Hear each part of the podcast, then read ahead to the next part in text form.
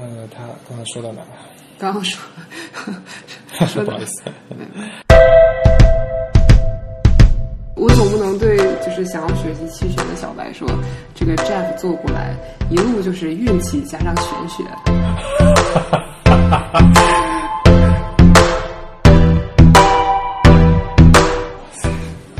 找到了致富之路，真的，我想这太简单了吧？这 就对啊对冲一下交换百分之三十，这太简单了，这这这不可思议。孩子会影响到我。他一会儿冲进来，爸爸陪我玩；一会儿冲进来，哎呀，我们打一下电脑好不好？原来他这么大了，都已经三岁多，哦，反正都是他的。脑海里面的就是你带孩子的，我以为就是拿个小奶瓶，然后抱在怀里喂奶的，原原来都已经这么大了，哇！那简单，那小孩喂饱了就睡，他不会怎么。对我本来以为是这样，然后本来以为你是怕吵醒孩子，原来是没有。哦，他一会儿抓住我，一会儿抓住我，我没没有办法静下心来是静不下心来，肯定是要要换个环境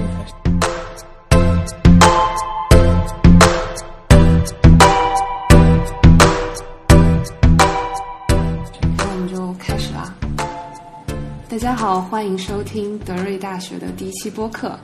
啊、今天是我们的一次新的尝试。我其实很觉得挺幸运的，就是我们第一期是跟 Jeff 一起来录制的。那说起来，Jeff，我们两个应该是在呃全聚德成立之前，七月份，对对嗯，不是七月份，我特意翻了一下微博，好像是在去年六月份。哦我特意翻了一下，而且我还记得有一次，我就是在啊、我我留言了一个你在一八年的时候的预测，就是你预测了一八年的比特币的那个我有印象，对。先会下跌，然后一九年初会止跌，然后二零年会回到一八年的水平解套。然后当时我我记得我留了个言，然后你还回复我，然后好像有很长一段时间那个都还是你的置顶微博。是是是，因为呃，在这之前呢，我主要是一个玄学玩家。那个在接触了比特币呃德瑞大学之后呢，就发现这个玄学就不太合适了，还是要体面一点。所以你是什么时候开始了解比特币的呀？我大概是二零一六年底的时候，刚刚才了解到比特币的这个事情。那其实也不算早，但是也不能算太晚。对对对，对对，一六年那时候牛市还没16年对吧？一六年十一月份。对那个时候刚刚，嗯，牛市开始逐步显现了。对然后，那一开始这信息量挺大的。那说实话，从一六年十一月份了解到，呃，刚开始买，可能也要到一七年的三月份，当中整整等了四个月。哦，因为也是新鲜事物嘛，那一个要有个了解的过程。那你当时买入了吗？我大概在一七年三四月份开始买，逐步买，对，我记得你好像策略是定投，你当时就是定投，是吧对，就是定投，然后一路买，一路追，一路涨对，一路涨。其实到后来，因为它越涨，其实对你的信心是增加的。然后信心增加的时候，你就容易说把投入的资金放得更大。嗯。所以从我刚开始买的时候，可能是在八千人民币，相当于一千五百美元的这样一个价位。嗯。那一直到熊市开始的时候，我大概测算了一下，我的平均成本大概是在四千多美元。对，所以这个平均成本是从一千五百美元一路推高到四千美元的。我印象中你好像有条微博讲到自己的平均成本，那我正好我是在一九年四月份那个时候进来的，然后那个时候的成本刚好也是四千多，啊。我也是在那个时候入的比特币，恭喜你！所以我我去年那个时候感觉是一个很好的进去的时间，没错，然后那个时候我就刚买入比特币之后，我就因为你在买入之前，你就会去啊、找明白这个到底是个搞明白这是什么东西。然后买入之后，我就会各种在微博上、豆瓣上、各种网站上去找比特币相关的 comment。那我我觉得人的心理可能就是总是会希望能够搜寻一些证据去佐证自己的判断。没错，是这样。所以我就我当时就是搜到比特币，然后就非常机缘巧合的搜到你的微博，然后就开始一路读你的微博，有时候我还会从头开始翻。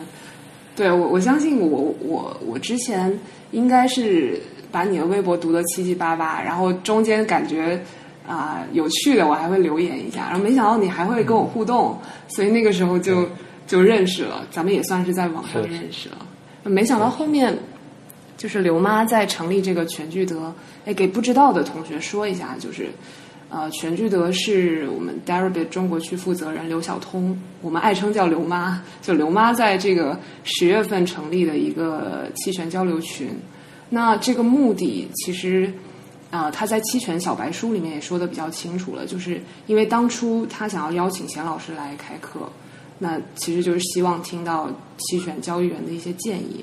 于是我们就慢慢的就聚集又筛选了一波人。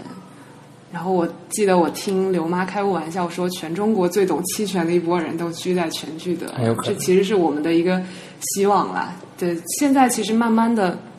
我们也会发现这个群聊的画风跟别的群不太一样。就我记得我去年四月份买入之后，大概在五六月份我就加入了很多币圈的一些奇奇怪怪的群，就各种分享群啊，或者是就是梭哈群啊。那其实大家在群里面就是聊到底要跑哪个方向，然后以及晒自己的那个收益率的那个图片。对，然后后来加入到全聚德群，就大家问的问题，包括群里面老师解答的也都很认真。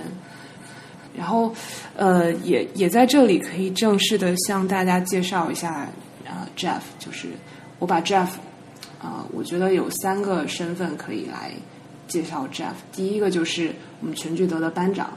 对，因为啊、Jeff 在里面就是一个很认真好问又热心解答大家问题的一个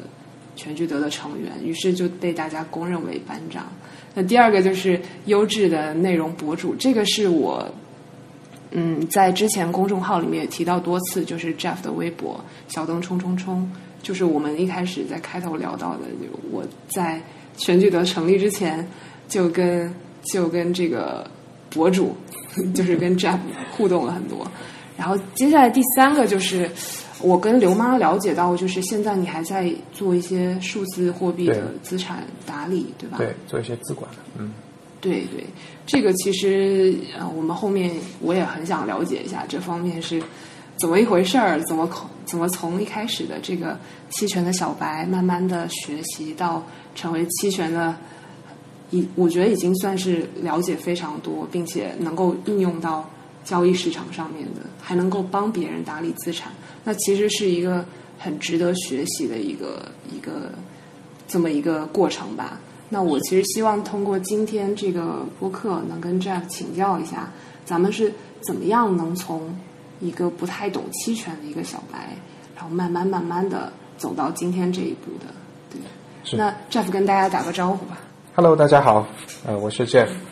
呃，相信大家都很熟悉了，呃，也很高兴能有这个机会和大家交流。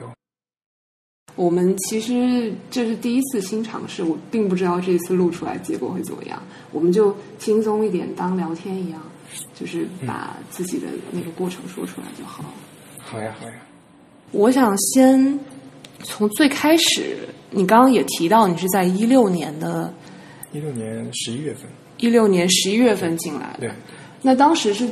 什么样的一个机遇让你遇到了比特币，认识了比特币？呃，其实那个时候好像是在刷知乎吧，嗯，刷嗯。一些关于呃汇率的事情，嗯、刷着刷着就看到有人评论说比特币，那那个时候就这几个字非常生疏嘛，那一下子蹦到脑脑子里，然后又看到有些人评论，那我就又去搜比特币是什么，然后说的很玄乎的，一会儿什么黑市啦，一会儿怎么样啊，嗯、反正就有各种暗力量集结的东东，然后觉得哇好可怕，就还是我比较保守嘛，那个、嗯想想想哎怕怕的，那总觉得就那之后就好几天晚上睡觉都会想这个事情，想哇，这到底是什么什么东东哦？然后这就是缘分。这就是缘分。然后这这样的状态大概持续了三四个月，就一直一直没想明白。然后后来有一天突然开窍了，我想，哎，这个东西好像可行，哎，好像有这么玄乎的吗？就是几个月之内一直在想这个事情。其实是想的比较慢了，因为呃没太当回事儿嘛。那个哦就就三四个月已经是比较慢了。你要知道，呃币圈一日，外界一年，这个已经天荒地老了。这个四个月的话，我跟你不太一样，就是我我我去年四月份进来的时候，就是我是连着在网上通宵搜了好几天，哦然后 就是我是就你如果是风险比较，你是偏保守的是吗？因为你之前会定投，那我是偏激进一点，我我自己就是真的，我去年在四月份进来之后，我就因为我刚毕业，其实也才几年吧，当时就把自己就是自己有的积蓄的大部分就放到比特币了，因为我当时是一个啥都不懂的人，然后后来连着搜了好几天之后，就是因为包括自己也看了一些国外的一些文章，然后我就觉得这个东西还挺有趣。但是后来慢慢的想明白一些一些东西啊，我先不打断你，你先继续说。就是嗯，然后然后呢？然后买入之后呢？就是在那个时候买的嘛。十一月份之后过了过了几个月之后年吧你买，入过了年之后，对，一七年四月份开始买的。那时候好像那个中国北方友邦那个在不断在试验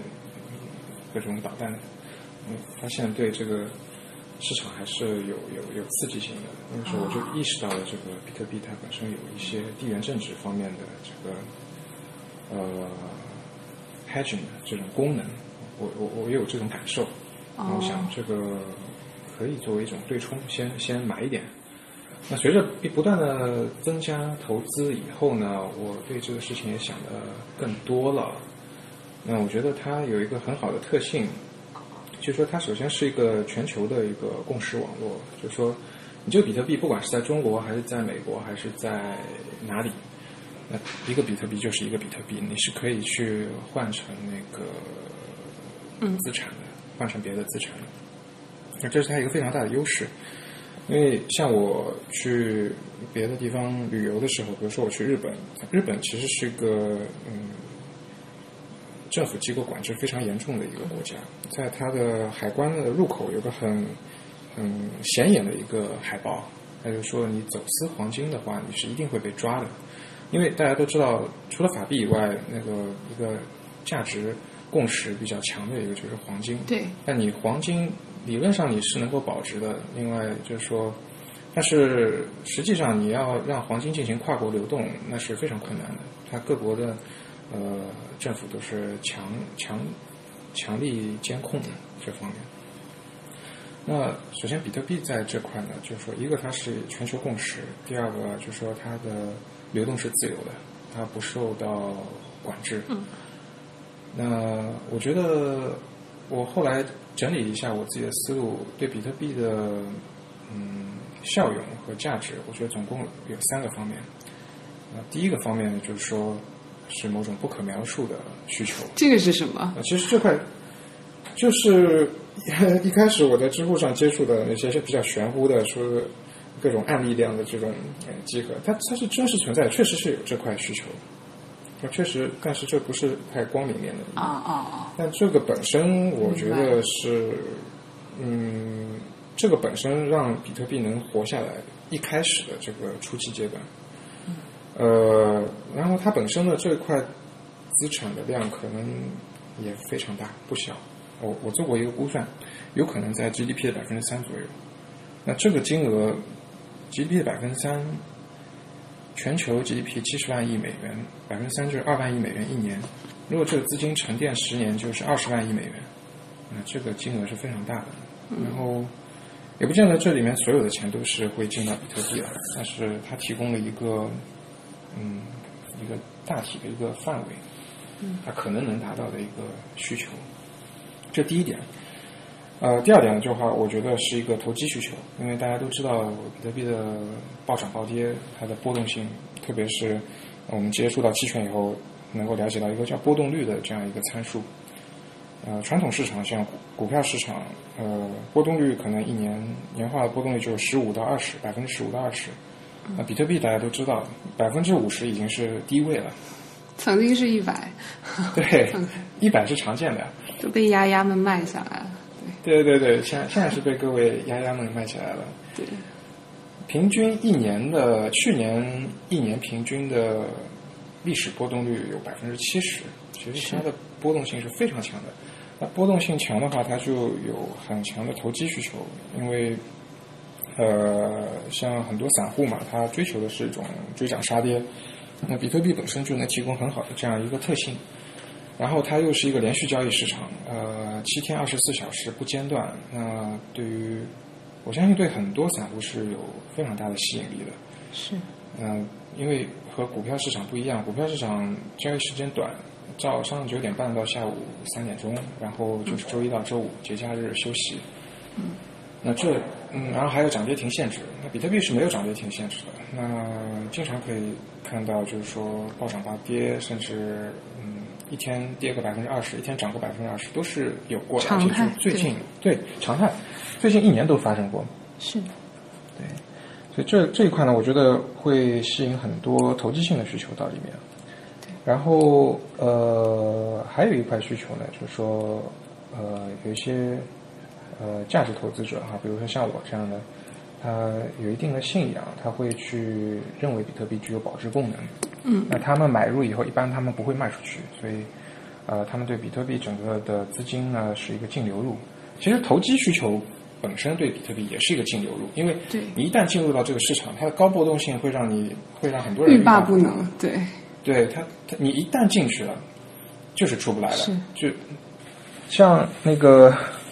前一阵子有朋友因为股票呃春节以后刚开盘嘛，那我是呃我们这种。亲友群里面比较了解股票的人，那有人就一个又一个的股票代码问我，说：“哎，这股票怎么样？为怎么样？”啊，我就去看看它的 财务报表啊，看看它的 K 线啊。就我的感觉就是，我看到这些股票日 K 线，我就觉得像看比特币的三十分钟图一样。然后我要把它调到月线，我看哦，嗯，有点比特币日线的意味了。它的 波动性真的是天壤之别，嗯，差别很大。然后我觉得比特币本身呢，现在还处在一个应该是比较初期的阶段，还仍然是处于比较初期的阶段。我就举个简单的例子，比如说现在大家都知道，二零年很快减半就要到了五月份。那我如果说我希望寻求一些历史数据，看看过往几次，其实是过往两次减半，那币价的表现会怎么样？那我搜寻了以后得到的结果是，一个是一二年，那是非常早期，比特币才。呃，三年左右，它价格在减半以后一路狂涨，还是一路狂涨，所以这个没有参考性。唯一一个市场还算比较成熟的时间是已经一六年了，对，那一六，对对对，也就是说，你看到现在你要去看减半的历史价格表现，你其实只有一次，只有一个样本能够看。那，嗯，这显然和你传统市场不一样，因为你传统市场你能看到非常多的历史数据，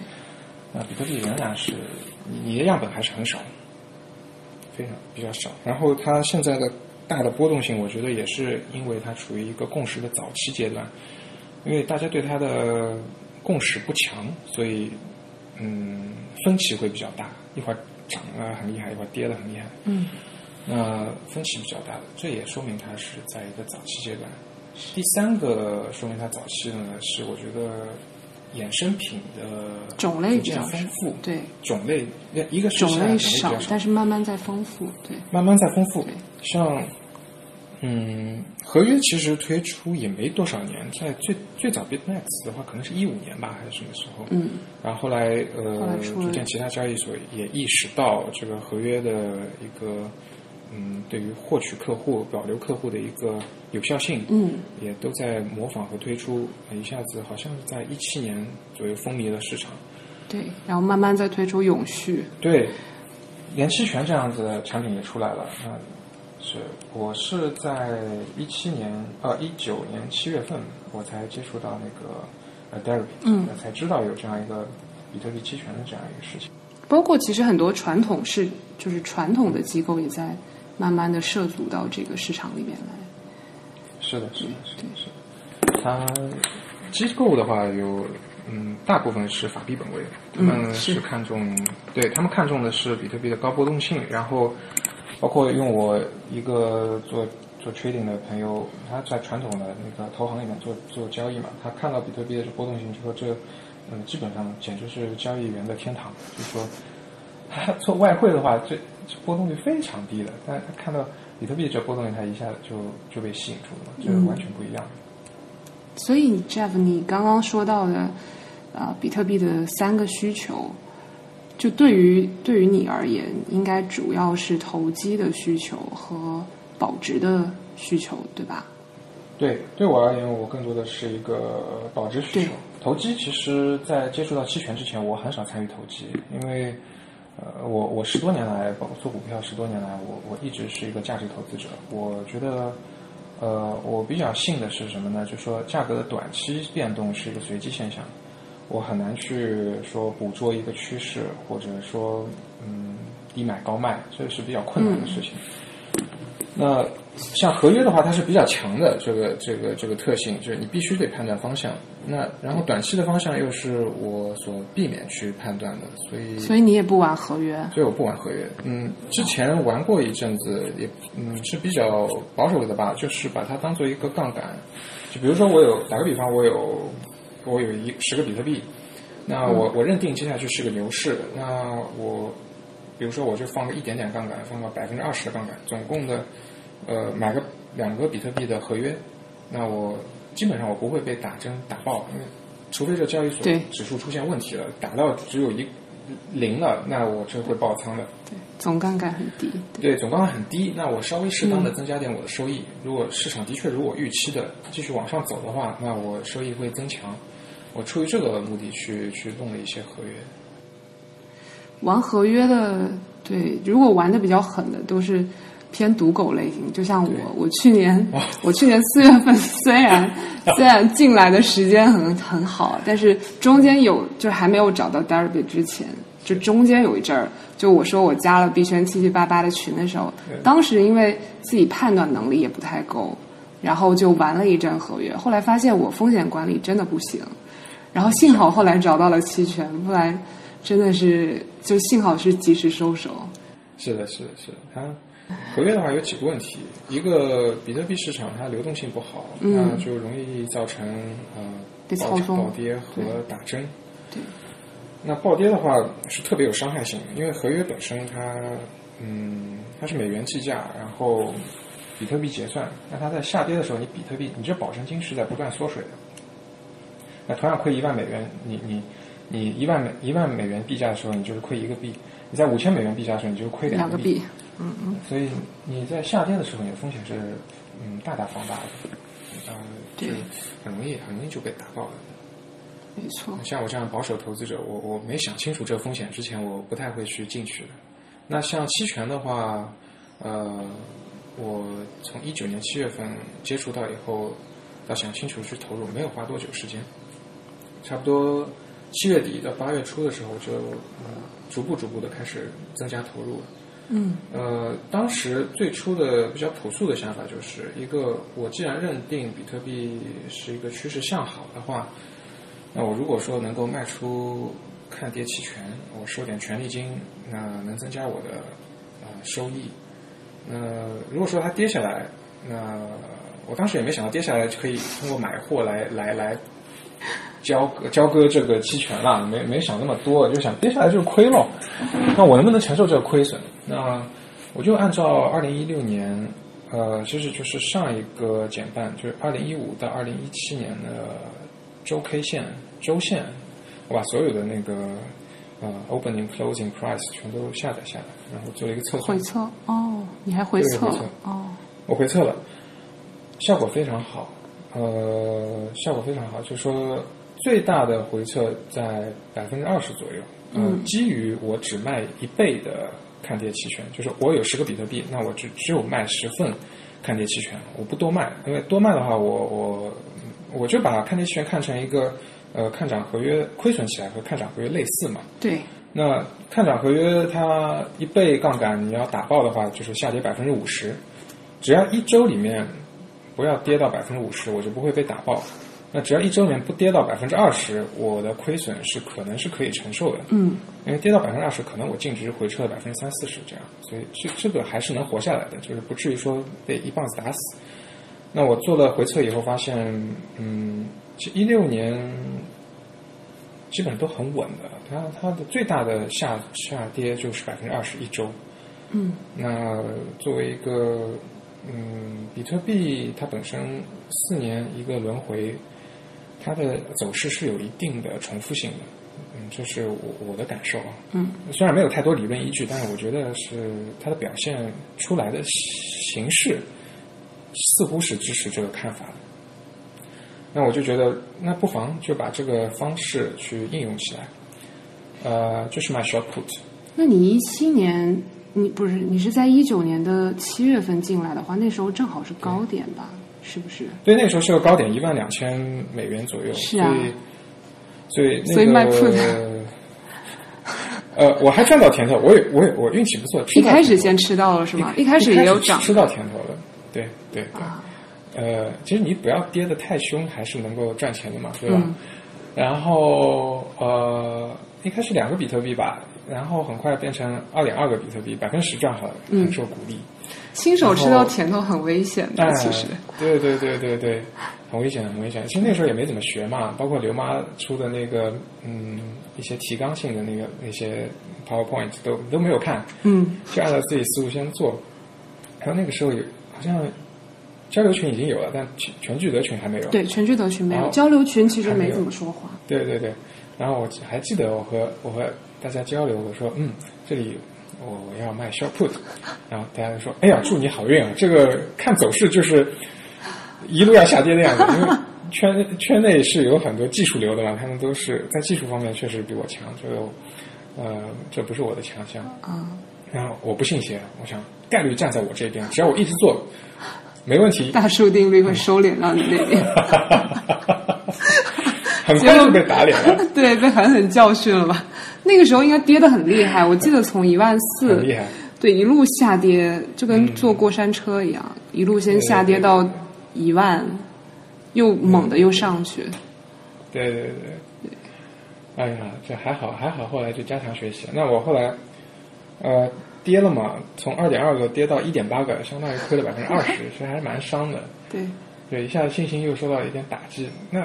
痛定思痛，那人就会想着去学点东西，对啊是不是之前学的太浅了，了解的太太少了？后来呢，我就呃大概看了解到一些希腊字母，我知道我的风险有几个，一个 delta 就是方向性的风险，像它下跌的话，那主要就是我的呃方向性的风险。那伽马一开始没太理解，嗯其实是后来就比较熟悉了。那 Vega 一开始根本就没了解，不知道这是什么鬼，那反正先丢一边。但知道西塔是个好东东，就是我如果卖出期权，那我是能收西塔，这个是我想主要是要收的。哎，你从一开始学习就是就打算做卖方，因为一开始我了解到很多新手，其实他们是希望先从做买方开始的。包括徐老师当时，我记得他给大家的三个就是期权学习的三个阶段，我记得徐老师当时提到也是先从买开始，而你是一开始就就想要收我直接就买的。嗯，我很后面就我很后面才买的，我啊，嗯，可能是个性的原因吧，因为我觉得，你想我比特币一路上涨，我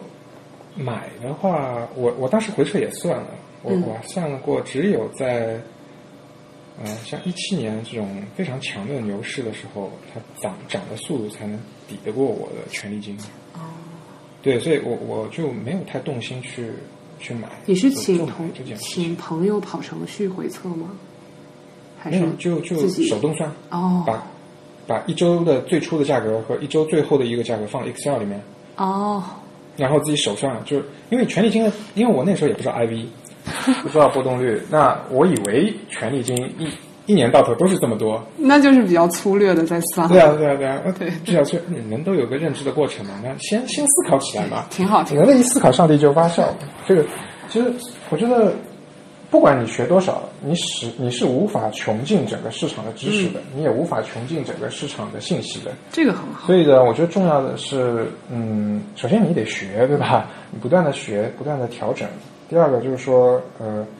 嗯，无论在哪个时刻，你总是基于不完全的信息来做出判断的。嗯，这个所以说，我觉得不是个问题。就是投机本身就是一个风险选择，所以不断的去改进就是了。对，所以我粗略一算，我觉得买买入的话，我觉得胜算不大，除非是超级牛市，那我去买好了，那我我是能够有胜算的，因为这回撤一看，那它涨幅涨幅小于两一周小于两个点三个点的话，我这买买入就是打水漂了。嗯，这个就已经比很多小白进了一步，因为大家都会觉得，因为我记得我看交流群好像是交流群一吧，其实经常会进来一些就是新人，他们就会想说，我想要看好，因为是去年的事儿，他说我想要看好说比特币明年三月份涨到涨到一万或者两万美元。对他们就直接就开始去买入，就完全不考虑 C 塔的问题。完全不考虑，嗯嗯嗯，包括现在也有，对，现在也有，对现对对，在都大家都特别欢迎。对对对对，是这样的，是这样的。对，但其实是如果能够像你这样，就至少做一个粗略的回测，其实都会都会避免吃一些一开始的苦头，包括走一些弯路。对，那其实但是但是相应的做卖方其实也是有苦头吃的，对吧？就是一开始没有做好风险管理的时候。我为什么要去做一个粗略的回测呢？因为我也是被一句话吓到了。我我卖方风险无限，收益有限嘛。嗯，风险无限的事情，对我这样一个保守的人来说，我我是很怕的。我是啊肯定是要算清楚的。所所以我就觉得很好奇，怎么会就是你一开始你既然是一个风险保守的人，那那你又选择了卖方，那我就会觉得你一开始在踏出这一步的时候，对于你一个新手来说，就已经是一个就是比较就已经好于很多小白了，因为大家其实一开始都是会被这句话护住的，就是。包括贤老师，贤老师也专门写过一篇文章，我我信了个鬼，就是其实其实卖方虽然 虽然就风险无限，但其实大数定律是收敛在，就是时间包括收时间价值都是应该站在卖方这一边更为划算的。对，但很多小白都是被这句话吓住了，就大家于是大家都先选择亏钱开始，就先从买方开始做，亏多了亏晕了，真的开始考虑要不要做卖真的蛮难的。对，是啊，因为我现在嗯这么多个时间弄下来，我觉得买方不容易，买方不容易，买方是能够获得很大的一个收获的，但是它的择时要非常强。嗯，你有在买吗？就是以卖养养买，有这样我现在的话是日常在买的，因为我需要保护我的尾部，啊，所以这个是必须做的事情。那就是嗯只是买我刚开始，嗯，也有，就如果可以做彩票也是好事儿，但是没有打算，主要还是靠卖这块儿来盈利，对吧？其实我这个月做过做多过一次，哦做多过一次，而且嗯受伤了。另一个是做多波动率 一个做多波动率的话，就是要买远月的，像三月份或者六月份的这种期权，主要应该是六月份的期权，嗯因为它的 V 感比较大。然后，那你做多波动率有几个问题？一个你买入期权的话，它本身西塔在掉；对，第二个的话，你万一市场一直很平静，你的 IV 也会掉。嗯那你如果只是买个放在那边，你通过刷伽马嗯来进行伽马 scalping 的话，你很难，首你连西塔都很难把它收回来。那我我当时想的一个方案呢，就是说，呃，近月我去卖出期权，我首先把远月的西塔兜住，第二，我额外的再卖出一些那个近月的期权，我多收点西塔，那甚至把行情一直不来的话，IV 下跌的这一块的损失也给收住。嗯，听起来呃可，那实际上呢？对啊，听起来实不错。际上非常惨痛，因为呃，我是比较喜欢标的对冲的，嗯，我我不太不太不太喜欢那个把 delta 敞口暴露出来，因为对我来说，买入比特币本身就是我最大的 delta 敞口了，对，我何必再去在衍生品上再去暴露一个 delta 敞口呢？我对短期的价格方向我是没有判断的，我我认定它是一个随机现象，那我就对我来说我就不应该去暴露它嘛。那标的对冲能很好的完成我这个目标啊、但是标的对冲的问题就是，如果你把标的对冲的嗯这个 threshold 的那个阈值放得太宽，它是没有办法扛住单边走的。你你有个负伽马，它单边走的话，移动的平方和你的损失成比例的。那那你为了限制你因为单边走的损失，你会降低你这个 threshold，然后降低以后又有第二个问题，如果它小幅度的打针，嗯，那你就是白白的被刨了负伽马。对，嗯，甚至这个负伽马，一个你你你期望中的西塔可能收不到；第二，如果这个负伽马刨的厉害的话，可能还倒赔，就是一分钱西塔收不到，你还倒赔出去。那这个就实实在在在我身上发生了，就是我我我吃了几块亏，一个 IV 在下跌，远月的 IV 在下跌，嗯亏了一波；第二，近月的西塔没收到被被刨了负伽马，所以我我后来在想，哎，我这个刨伽马的手法这么娴熟，是不是去啊、呃做多伽马比较好？说不定能收获不少的那个。我这个这个这个是开玩笑了，这个嗯、经常会被市场打脸。那说起那个之前那个裸麦裸麦 put 受伤之后，我不是去改进策略了吗？对，我就想到，哦，OK，好，我有几个风险，我有 delta 风险、方向风险，那我想收的是 theta 啊，那 gamma 是 delta 其实是一块儿的，是 gamma delta 的加速度。那我如果能够把 delta 给锁对冲掉住，那对冲掉，那我是不是就能稳稳的收 theta 呢？那这也是为什么我我最早接触到标的对冲，就是源于这个想法。嗯那最早的话其实是一个手动对冲，就是说呃，反正看盘吧，就是说如果价格走了两三百，走的比较多，那我就登录到 Deribit，然后用永续去把我的 delta 敞口给给对一下。那你就是得实时盯盘咯，包括那个间距也是你自己认为比较大的时候，你再去对冲一下。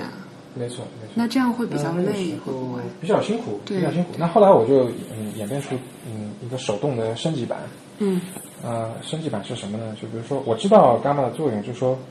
我如果伽马是零点零一，那如果说往上涨一百美元的话，相当于我有个负一的 delta，那我就有个预期了。呃，我可以假设它伽马的分布是平均的，嗯，因为这样比较好处理的，其实是不是的。嗯呃，那每上涨一百美元，我就买入一个比特币的永续合约。嗯那其实止损单能够完成这个事情吗？呃，止损单的意义就是上涨的时候买入，触发价格买入；下跌的时候触发价格卖出，就是嗯这样一个作用。那我就事先把止损单给埋伏好嘛。嗯嗯，涨一百美元买买一个比特币，再涨一百美元再买一个比特币，往下也是把它兜住，下跌一百美元跌一卖一个比特币，下跌两百美元再卖一个比特币。嗯，我这样往上挂五档，往下挂五档，那一天就没事了嘛。第二天价格变了再去调整嘛。那、嗯、这个结果怎么样？这个还可以，就是说这个这个。嗯，其实事后看来是运气好，因为当时是在什么样一个价位？就是你在手动对冲这差个阶段不多，是八月初的时候吧，哦那个时候价位大概是在嗯一万一万一左右吧，嗯，一万左右，可能快要跌到九千了。对。然后我还有印象，就是说那段时间好像在八月中旬的话，有一段嗯比较急的波动，基本上都扛住了，就通过这个方式扛住了，嗯没有产生很大的损失，没有产生很大的 delta 损失，就是 theta 是能收的比呃 delta 和 gamma 损失还要多，那我就受到了鼓鼓舞嘛。嗯我在想，人工调也不是个事儿，这每天这样弄一下，因为我我我也有日常工作的，我我自己也开一家公司，然后你是白天开始白天在研究这些吗？晚上你是奶爸对对吧？晚上我是没时间的，然后对白白天一个我自己开公司，我时间上我是比较自由一点，那啊呃不会说领导天天盯着我，那我我我得空的时候我就会看一看。那是因为你自己就是领导，对不是对？是是是，有利的就是时间自由，这这点我是比较看重的。对，那但是时间再自由也只有这几个小时嘛，这整天盯着盘也也很累的。然后我后来就想到找朋友把它做成程序，因为这程序的这个思路也是比较简洁的，所以我想，呃，不会是太困难的一件事情。那呃，很快我就找了两个朋友一起去弄这个事情。你就把刚刚那个手动对冲的，包括设止损单的这个思想跟他们说了，是做？成程序。一开始程序是很简单的，其实这个这个真是掉进一个 rabbit hole 了。就你以为 搞定这个就可以了，但是你发现你做了以后，你发现做了这个，你还有下一个需求，下一个需求还有下一个需求，就程序原来可能就一百行，搞到后来就一千行、两千行这样子，就不断的往上垒。那这这这也是你认知的一个过程嘛。嗯，嗯，程序化对冲和程序化止损单，那效果是非常好的，在那个时候是嗯效果是非常好的。呃，那个时候已经到九月份了吗？快到九月份，八月底的时候，我们这个程序就上线了。然后九月份和十月份两个月，我们呃都在应用这个程序。嗯嗯，收益率非常惊人，收益率非常惊人。其实我们的我们的那个保证金率，我们的保证金率只用到了百分之三十到最多百分之四十，我们不会用很多的。那我们也不知道什么时候会触发爆仓嘛，从来没这个概念。那反正就看这个 maintenance margin，感觉不要太多啊、不要不要超过百分之五十，应该没问题，只能这样说。那那那实际上一个月收益率大概能有多少？那个时候一个月收益百分之三十，一个月哇，那很不错，两连续两个月百分之三十，那你的人心态都变了。你想，哇塞，找到了致富之路。真的，我想这太简单了吧？就就对冲一下最后百分之三十，这太简单了吧？这这这不可思议，这这真的是不可思议。就但是现在我是知道是什么原因了。其实这个这个百分之三十是老天给的，它不是一直是百分之三十的。运气好，我我站在现在现在的认知，我能回过头来去去评论一下这个事情了。呃，一九年的高度波动是在六到八月份实现的，对，基本上八月初就停掉了。后面就在一万就一直在波动。八月八月中旬其实还有还有下来一下，然后后来又上去了，对对，然后后面就一直在一万对对对附近。对，波幅很小。那从八月中旬一直到一直到十月，十除了大打喊话那次，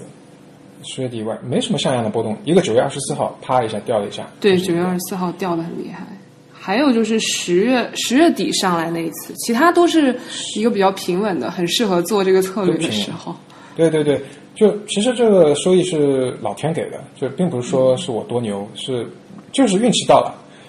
你又又又好像自己做了点什么量化的事情，然后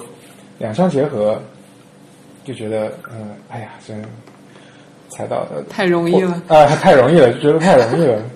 然后十一月初，呃，吃了苦头了吗？是这个后把对，那就是那个个指数，我们指数出错了。E 指数出了一些问题。我正好是那一天加入进来，就是那天那个事儿发生之后，我加入进来的。所以当时我一进来，大家就说：“哎呀，这要是早一天进来，这个工作量就不一样了。对，对 你时机比较好。那时候真的挺惊慌的，因为”那时候你这个策略受到了什么样的影响？蛮大的冲击，蛮大的冲击。因为像我，我印象，我一个账户，我两个账户大概加起来十个比特币，嗯大概这样。然后那天早上大概五六点钟，我起来以后，我一看账户我就傻掉了。嗯，一个我收到了两封那个爆仓邮件，因为啊、第二个呢，我我我登录进去，我看净值少掉三分之一。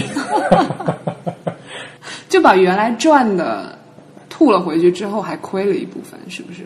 不会不会不会，没有我我我，你想哦你我赚了连续两个月百分之三十嘛我才亏掉一个百分之三十，我还有剩下的赚的百分之三十，对吧？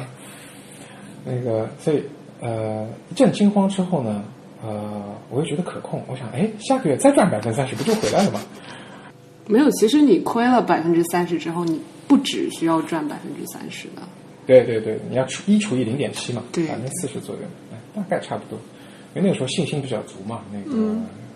感觉自己摸到了圣杯嘛，所以你当时就已经平静了自己的心理嘛？就我们在还没有一个小时吧。我们在还没有就是就是 roll roll 回去的时候，你就已经平静了自己的心理是吗？对对对，因为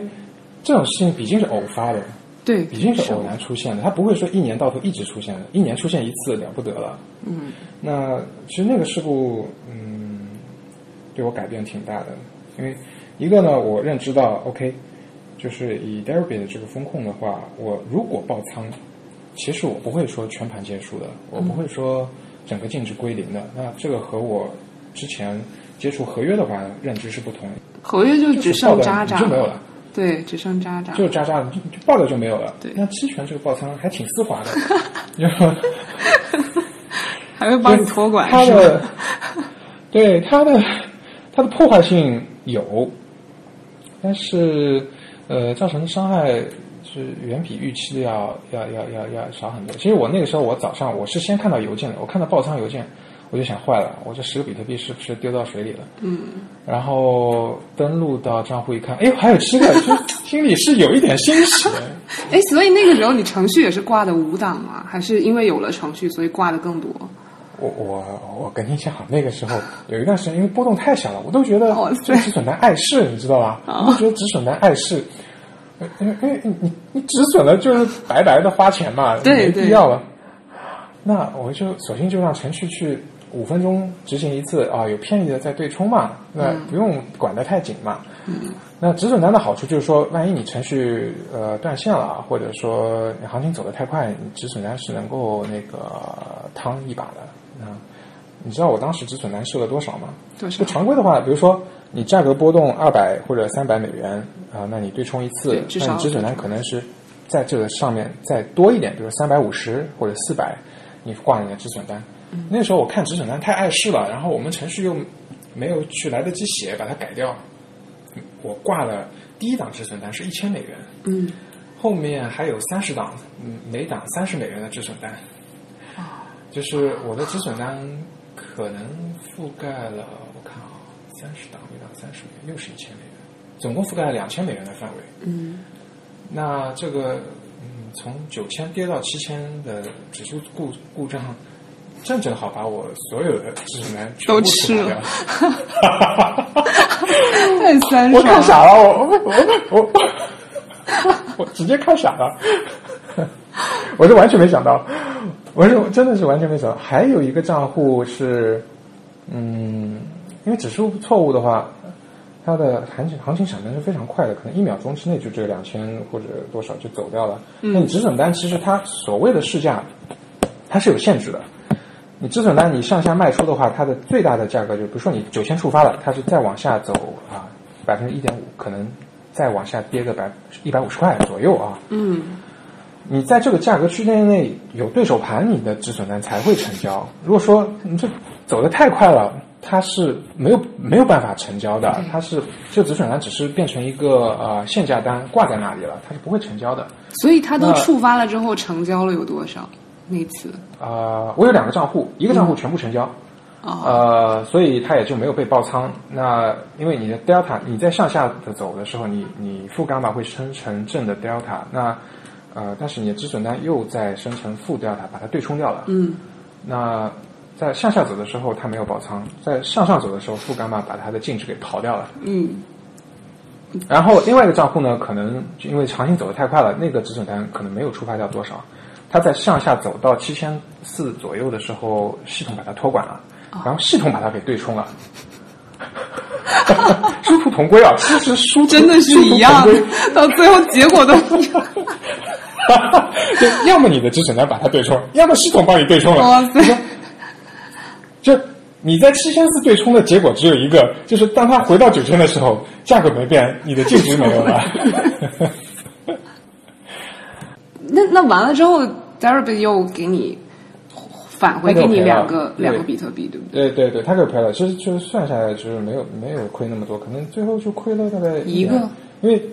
止损单本身只有止损单本身产生的损失会会那个嘛，嗯。会会会造成损失嘛。其实那个时候亏掉三个的话，有一部分是 Vega 的亏损，嗯。因为行情这么剧烈的波动的话，它它的 Vega 是上市的，那你有 Vega 的浮亏，我 short Vega，也有 Vega 浮亏，这段浮亏在市场平静以后，呃，也回来了，所以没亏多少，最后是亏了一点五个左右 d e r b y 哦全部赔给我了。那这件事情对我触动非常大，我想，哎呦，这个事情挺香的，一一个月收百分之三十挺香，但来一下就亏百分之三十或者爆掉百分之五十，这个有点可怕。有没有办法可以说就是说，呃，避免这种事情发生？那今天是 d e r b y 指数出错，那哪一天整个市场都剧烈的这样来一下呢？这就你不知道黑天鹅什么时候会来。对你不知道黑天鹅什么时候出来的。那照常理说，其实你这黑天鹅如果说是，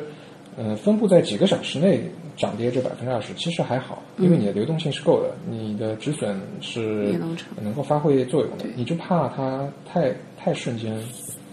把你给打爆。那么后来我就去找那个历史 K 线，我看我想看看就比特币市场，呃，特别是近期一九年、一八年，它有没有说呃，也有可能市场在瞬间跌百分之二十或者涨百分之二十这种事情，肯定有，涨下来的结果是有的。呃，就二零一九年五月十七号这一天，就有半个小时之内，呃，币价跌了百分之二十，然后又回来了。那后来人家发现是有大户在 Bitstamp 上面用现货进行价格操纵，对，就是他他通过在现货操纵价格，然后在合合约上赚钱。对，这已经是这个是很著名的事件了。很著名的事件。那整个过程只有半个小时，然后整个价格的波动先跌百分之二十，后涨百分之二十，最后价格没变。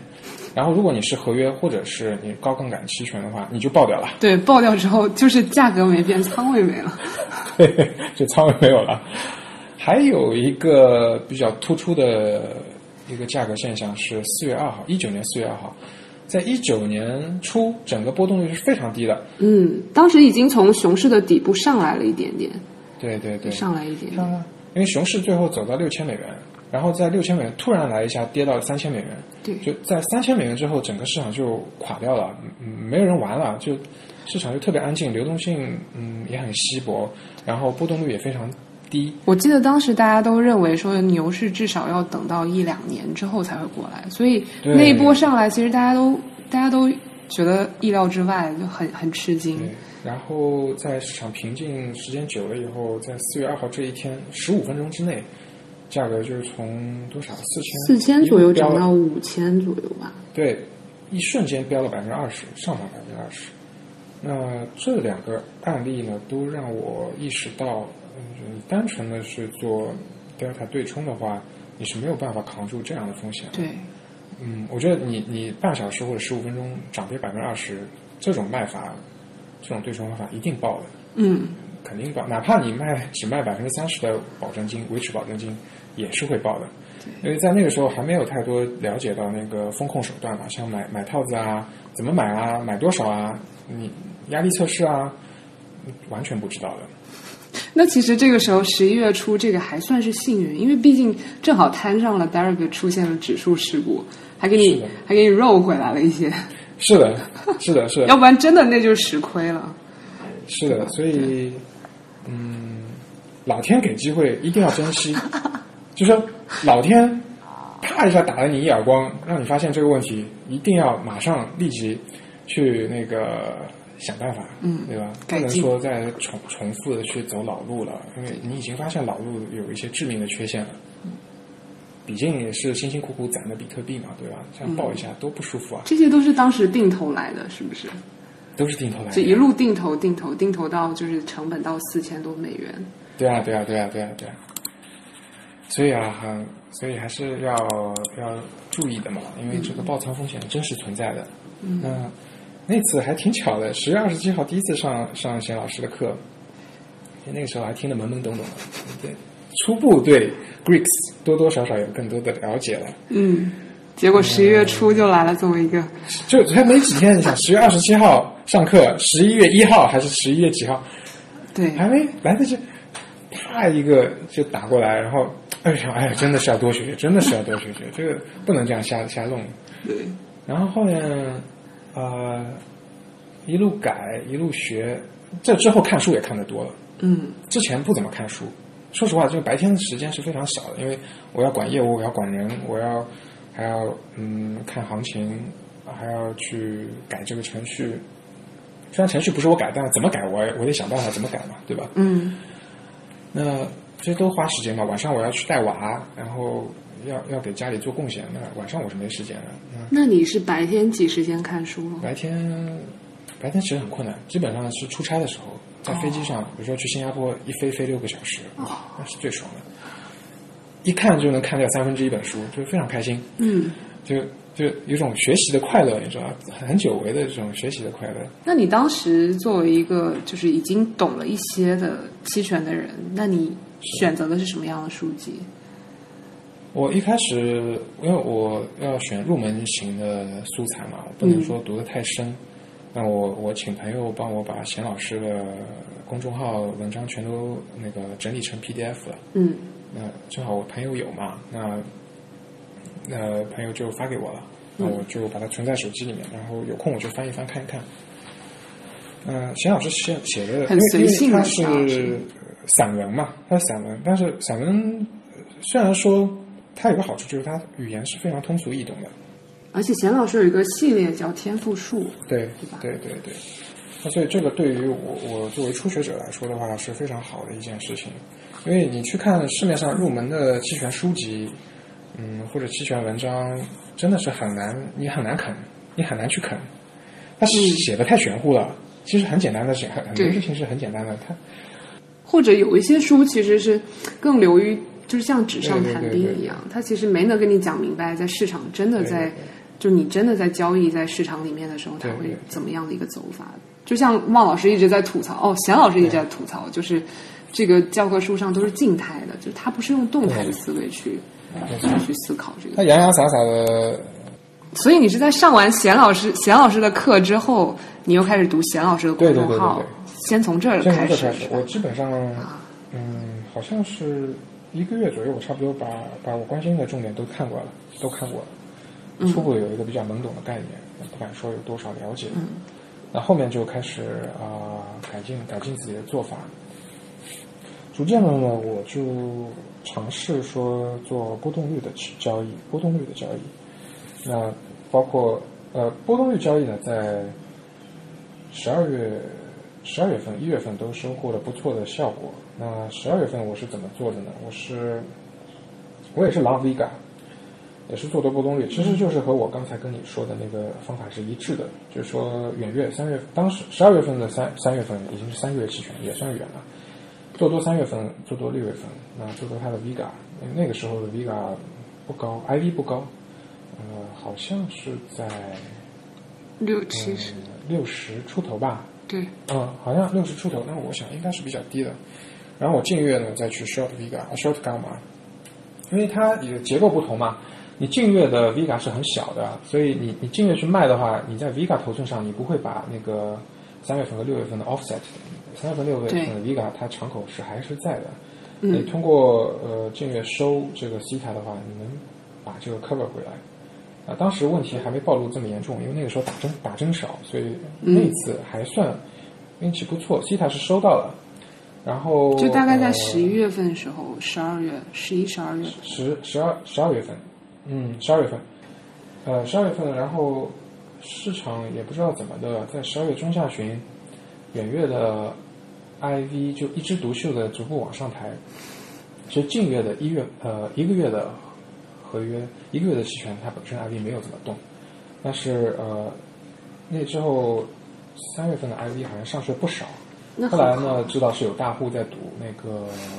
减半行情啊，不断的在买三月份的期权，所以我是吃了一波这个红利了。是啊是啊，对你来说是他。们一天买了一千张看涨，那其实把整个整个的 IV IV 都抬起来了。对对对，我就跟着赚钱嘛，就好，那真的是运跟。着大佬后面喝汤跟汤着，大佬吃，大佬大佬吃肉，我喝汤。对，对，就就赚的莫名其妙，这钱就是赚的莫名其妙，就 就啊，就 没有因为没有波动，你你 IV 照理说你市场有个剧烈的波动，比如说九月二十四号狂跌，对，IV 十月二十五号狂涨，这种时候 IV 上去，这这是我的预期，它动也不动，然后不不不不不，IV 已经上去三到五个点了，我这个实在是在我意料之外。那我想老天给你，那你就收着喽，先。呃，没有办法解释，对吧？那就先收着。呃，后面运气也不错，在一月初的时候，呃，伊朗人和美国人干上了嘛。嗯，那那一下上了一波，真的是把 IV 给冲上去了。一下子是从远月好像是从 IV 大概六十九一路窜到七十八。嗯，那你想，我差不多仓位是呃净值的百分之零点六到百分之零点，哎，净值百分之零点五吧。就是说，IV 如果上去一个点，我净值增加百分之零点五。那 IV 上去十个点的话，我差不多赚百分之五嘛，对吧？嗯，其实好像不止的，那个时候赚的还蛮厉害的。然后就要去平仓，平仓以后，我想那时候有个规律嘛，我自己看到一个规律，就是说从一五年到呃一九年，嗯从一六年到一九年，撇除二零一八年，整个 IV 或或者再早前 IV 已经看不到了，只能看 RV，那大概两者是差不多的。嗯，用 skill 看，然后基本上有个规律，就是说两个月有一个高峰，每两个月有一个高峰。二零一八年除外，因为二零一八年除了年头是剧烈的熊市，后面市场就静下来了，就没有太多波动了。那在正常的市场情况下，每两个月平均每两个月有一次大的波动。嗯那其实和我做单纯做裸卖 put 回撤回撤也是一致的，因为那个时候我算下来，基本上每八个礼拜，也就是每两个月，我会有一波大的回撤，就是一样的嘛。你大的回撤大跌才有波动率上去嘛，对吧？其实是一样的，它是一致的。那这是一个玄学的一个规律。那我反正我也有有不不见得你要有完整的知识嘛。那既然它有个玄学的规律，先用起来再说嘛。嗯那二零一九年下半年呢，和这个规律有所违背。基本上你看啊，呃，八月初是高峰结束，呃，九月底九月底一个 IV 高峰，十月底一个 IV 高峰，十一月底、十二月底、一月初又是一个 IV 高峰，基本上是一个月一次。那我想，是不是这个频次太高了？就说，如果说你认为它的平均高波动是每两个月一次的话，你前面的样本出现太频繁，你后面的样本一定是拉长的，对吧？就你做，如果你平均数是二，你前面一直出现一，后面可能是三，对吧？然后，这这也是一个偏玄学的判断，对对对啊对啊对啊对啊，然后，那你交易不管怎么样，你总得给自己一点理由吧？啊，那 OK 啦，那所以你伊朗人事件出现以后，你 IV 串上去，我觉得它是不可持续的嘛，它不会说一直这样子串的嘛。对，那支撑我第二个玄学观念的，就是说我我我对以往减半的价格，呃，除以呃减半之前熊市最低谷的价格，得出的结论都是三倍到四倍。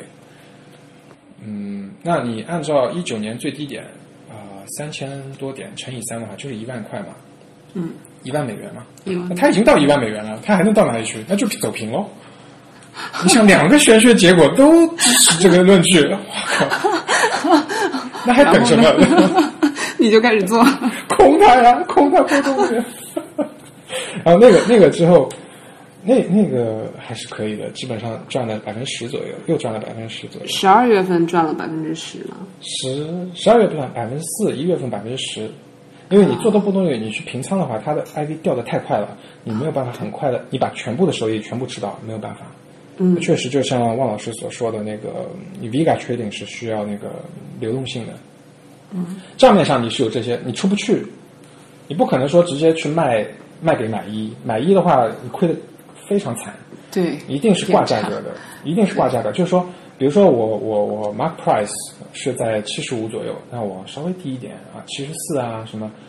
然后我也观察一下，看看卖一卖一如果走到七十三了，那你也别别犹豫了，别别挂七十四，你跟着卖一卖，你也你也到期，也七十三，别等别等那个 mark price 了，因为你的目的是出去，对吧？那这个时候你会看到买一在哪里，买一才七十一或者七十，你直接你卖给他亏死了。对啊，对你卖给他你就白做了，你就等于没做嘛，对吧？对对，那肯定是慢慢挂，肯还是得挂单。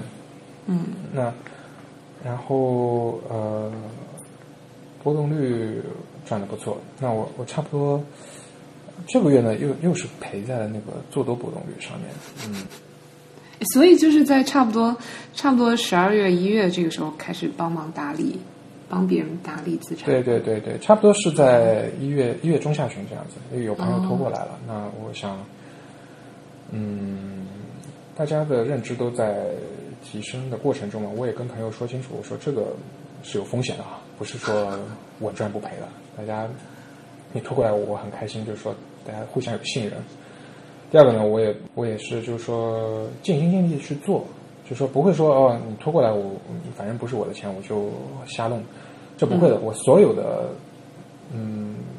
朋友的资金和我自己的策略是一样的，我进多少仓位，我就按比例的给他们进多少仓位，就大家要赚一起赚，要亏一起亏，这样。所以，所以一开始你用的是做空波动率，然后后面这这一赔在波了最多波动率赔在你就开始做多波动率，然后赔了，对对对对？对对，我觉得最大的问题是，呃，不过现在这策略已经改了。后来后来我们就没没，我在中二月中旬，我在一两周以前已经退出去了这个这个策略，所以后面我们已经调整了啊、调整以后还可以再方便说吗？就是大概暂时还不太方便说。哦 好好，因为因为策略太简单了，这个其实不是很复杂性。说真说真的，就是说那效果怎么样嘛？效果怎么样？效果还可以，还可以，目前还还可以在在在比做多波动率。好多了，是吧？嗯，不要不要去做多波动率，这个对，是真的。挺辛苦的，因为你这西塔不一定说得上来。嗯它有个问题就是说，呃，我觉得我为什么八月份、九月份、十月份这个钱是市场市场给的，对，就是说当时因为了解的不多，只是觉得当周的期权西塔比较厚，那全金回归的归零的比较快，那就去做当周的。那其实当周有很大的问题，当周在接近到期的时候，它伽马是非常大的。嗯，就伽马非常大的话，就剧烈变动，对，嗯，就是说你你可以一个测度，一个测度就是伽马西塔比嘛，就是伽马那个数字很小嘛，基本十万分之多少？那我们把十万分之那个数字去掉，我们只看后面几个几位数，把它除以西塔。我这么说，如果说一周这个比是三的话，那当天马上到期的期权，这个伽马西塔比是十五，就说你收伽西塔的困难程度要比一周开外的要多五倍。就是那个时候我全部都到期交割了嘛。嗯，那你你风险是不对称的，你在当天你你冒着五倍的风险去收最后的那些 C 塔，是非常风险非常大。所以我说是运气好，因为市场没有剧烈的去暴走，所以所以我赚到钱了，所以是百分之三十的这样去赚。如果说是像六月份、七月份这样子，今天跌百分之十，明天涨百分之十五，后天跌百分之二十，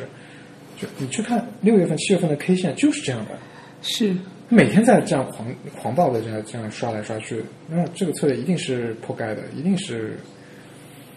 嗯，就被刷出局了，已经出局了。我总不能对就是想要学习期权的小白说，这个 Jeff 做过来一路就是运气加上玄学，我总不能这么说。我觉得这这也没什么不好意思肯定就是说，对就说，首先大家都是在成长的过程中，就是我我一上来，我一上来就说哦，我我很牛，一学就会，什么怎么样都赚，那肯定是骗人的。那是那是对啊，其实除了咱们撇开运气跟学学部分，你中间也有继续总结跟改进了很多。对对包括就是你每一次吃到苦头之后，你都有立刻改进。对对，这一定要一定要，千万不能执着，这时候千万不能固执，就是说发现不对，立即要找原因，立即要改。就经常就期权难呢，有一点挺难的，就是说，当你仓位比较多的时候，你会发现你找不到亏的原因，就它太复杂了。对，所以你自己是有做 Excel 表格去去去自己去管理希腊字母吗？会会会会会去管，就是说在呃第二次在广州上好课以后，我们就意识到那个压力测试的重要性。那嗯压力测试它本身，你首先你是需要有 BSM 的，你得有压力测试，你首先得知道你你价格怎么走，你期权这个权利金走到多少吧，对吧？那这个金额怎么出来的？就是 BSM 推导出来的。你你它可以，你利用这个公式，你可以去推算出在各个价位下、各个 IV 下，你的权利金会到多少。那就是组合保证金怎么算？嗯，这是相同的，是相同。组合保证金的过程也是压力测试，对，所以这个问题解决了，它一发头就解决两个问题：一个就是说你在极端情况下你到底亏多少；第二个就是说你在极端情况下你的组合保证金到底是多少。就这个事情通了那，那心里就会有底了，对吧？这个就有底了，我就不会出现像十一月初这种，嗯，我你就不怕黑天鹅过来了？我不怕黑天鹅，因为黑天鹅我就想过了，我我黑天鹅出现什么黑天鹅的时候，我我的账户是什么情况，我就知道了。嗯，那 PSM 这公式看着挺唬人的，一会儿什么自然对数了，一会儿什么什么的。其实别怕，这个东西很简单，它是一个三四十年的很成熟的公式，它的所有的公式都是现成的。你把它输入到程序里面，输入到 Excel 里面，你让电脑去算就是了，反出的结果是你要，你你怎么推导你是不需不需要的嘛？推导过程已经有数学专家给你解决了嘛，所以并不难，我觉得并不难。所以你是用你是用把这个公式输入到 Excel 里面，然后是给它不同的参数，让它对跑不同的结果你。要做一个 mapping 嘛，你要做一个 mapping，你要做一个地图，就是说，呃，以我现价一万美元，那呃涨跌百分之二十，我的嗯盈亏会到多少？嗯，我的盈亏会到多少？那先得对这个有谱。首先不能说我我我涨跌百分之二十，我净值都归零了吧，对吧？那亏到多少我是能承受的，这是第一点。那第二点，那也是做了压力测试之后，我我才更深的了解到那个压站的那个组合保证金是怎么一回事儿。因为之前，嗯，看着每个月百分之三十赚的这么爽，总总要看看这个这个这个保证金是怎么算的。哎呀，就要去要去了解一下嘛，对吧？这个东西挺好玩的，要去了解一下。对，这其实是压看不明白站的因为它对压站核心技术了，已经。对它核心技术，它写的很不清楚，它就把那个参数告诉你了，就说啊，计算过程如下，啪一大堆数据啊，什么什么什么，他连他连那个 futures profit and loss，他写成 PLS，我都看了傻对眼。其实他 PLS please，请你干嘛吗？啊，我也要吐槽压榨的一点，就是他并没有把一些缩写跟你说的很明白，尤其是那个 PM 里面的那个那个 show details 里面的，就它上面给你列了一堆一堆参数，future 写的是 F U FUT T，对 F U 就一开始。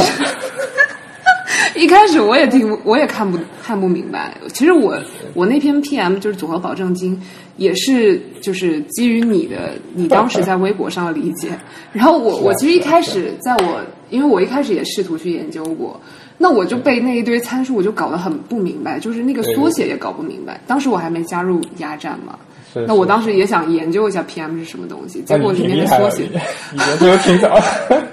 不是，但关键是里面的缩写看不懂。然后还有 OPG，OPG 后来我才哦 Option 应该 option，PLS please，请你 opt option 嗯 啊，后来想啊，profit and losses，嗯，还加个 s，还挺贴心的，加个 s 复数。所以后来你是根据嗯咱们的那个，是不是？我记得开 PM 有一个 PM 的 PPT，但是那个 PPT 里面它是会把，说实话对，也也也不是很清楚，对，对，压站只要是出组合保证金相关的文档，出它的介绍的 PowerPoint，我一定看，我全部看过了。哦，就是各种看、各种看、各种摸索、各种试错、各种去算。因为我自己到后来也也有那个 Excel 可以去算压力测试嘛，比较花时间，我也去模拟去算，我终于算到一致的结果了。算了半年，基本上算了半年啊！你从什么时候开始算？你想，你想，我从八月份开始赚钱，就就在看这个组合保证金的事情，一直没看明白。然后一直到上到沈老师第二次课的时候，我才哇恍然大悟。那我真的是算站在巨人的肩膀上，因为当时我真的是在你的基础上，我就我就一下子搞明白，然后我自己也算了一下，我发现哎是一样的。对啊，然后在这之前，我其实一直没搞明白，就是包括就是那个缩写啊什么的。然后站在你这个基础上，我就总算那天晚上搞明白了这个，然后出了那一篇。我跟你讲，费解的还有嘞，费解的是它下面那个把它的那个 option 的部分展开的那部分特别费解。啊，就它 IV 用三种不同的方式去做压力测试。还有一个叫 show all，还有一个勾，说实话我到现在没搞明白。show all 旁边那个叫什么我忘记了，叫什么？哎，那个那个太费解了，那那个我我我以后搞明白了，我告诉大家。这个这个是我下一步想要了解的。哎，这篇那个组合保证金，要不给大家讲一讲？我感觉其实这篇还是偏技术派的，就不是是那么好，不是那么好懂包括里面其实有一个点，我我一直想问，就是关于那个时间的密不是传统零点五，而是零点三这一点，其实我当时也我我到现在我也还没搞明白，所以我在那篇呃公众号里面并没有展开这个。是是是你你可以给大家讲一讲。就是组合保证金它，大家要理解它本身是一个压力测试，就是说呃，就是说它是测试在你在限价的过程，基于限价涨跌百分之二十，啊，你的组合会亏多少钱？最大亏亏多少钱？那如果说你账户里面资金够的话，那你就不会爆仓嘛。嗯就是最简单的是价格标的价格涨跌百分之十，对，进一步更复杂的呢，它还要做一个测试，就是在把 IV 全都标准化到一个月期的期权的情况下，涨百分之二十八，跌百分之二十二。这个参数其实是 Derabit 自己设的，对吧？因为我记得以前以前历史版本还不是二十八跟是二十三一二十二，，历史是二十三，就说对。包括文档里面现在还是写二十对，文档里到现在都还没更新。对对对，但是你点开那 PM 的详细计算，它上面已经改了，它写对涨百分之二十八，跌百分之二十二。而且这个参数调整其实就是 Deribit 是不会专门做通知的，对对对。不会告诉大家我从二十三调整到涨百分之二十八，跌百分之二十二，对？还好啦，这个问题不大，因为呃，它也不是说调的太过分。呃，那这么一说是比较简单的，但去算的话是比较复杂的一件事情，因为你还可你还涉及到你有合约的仓位，合约的仓位它不是线性的，它是嗯我觉得很多呃投机者他并不理解就是比特币合约的比特币价值是怎么计算的。首先我要更正一点的就是，比特币你的持仓不是比特币，你的持仓是美元。嗯。呃，你去看啊，呃，Deribit 上一张合约是十美元，嗯计价都是美元的，它是为了你方便，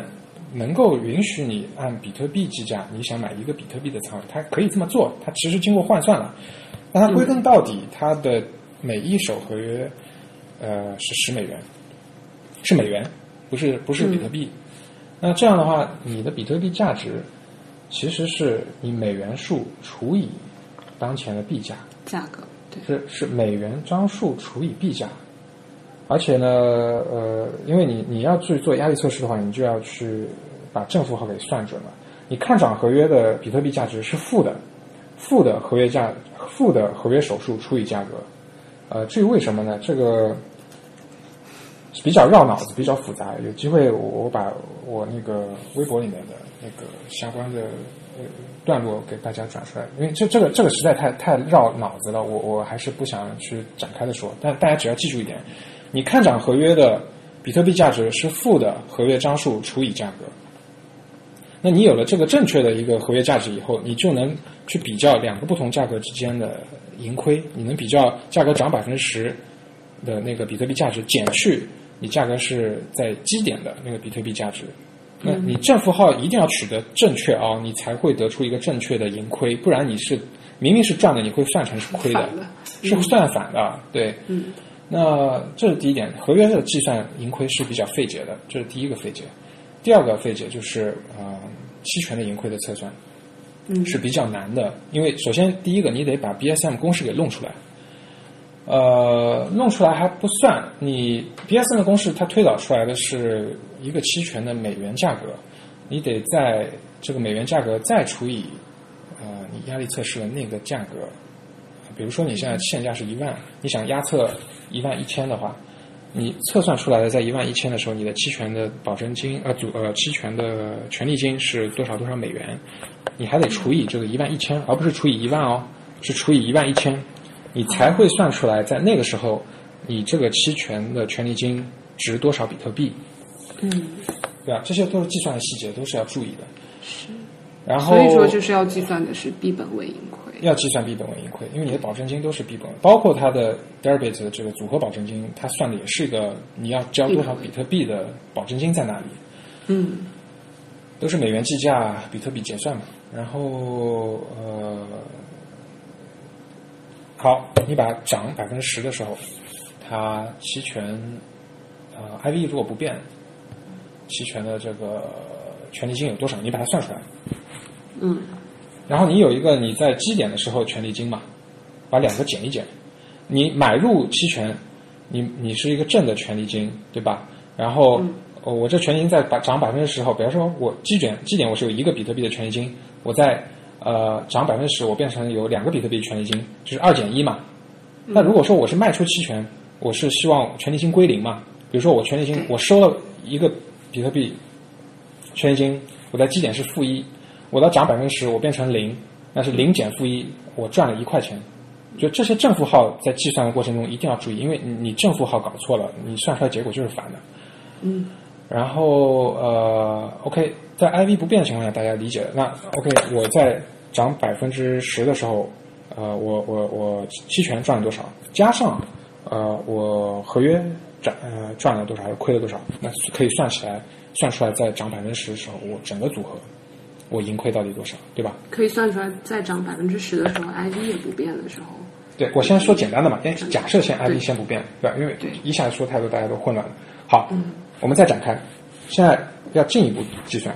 就我涨百分之十，我非但 IV 不变，我还要再测两个情况：IV 涨百分之二十八和 IV 跌百分之二十二。那但是不同期限，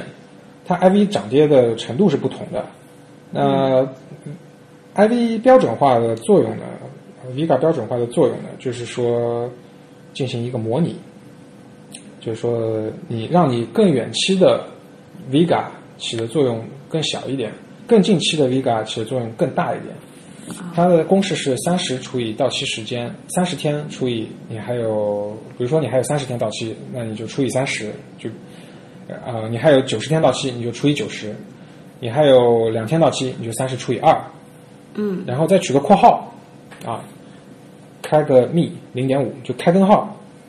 传统的标准化都是这么做的，做零点五，包括 Deribit 的文档就直接开根号，所以时间的幂你就是零点五。对，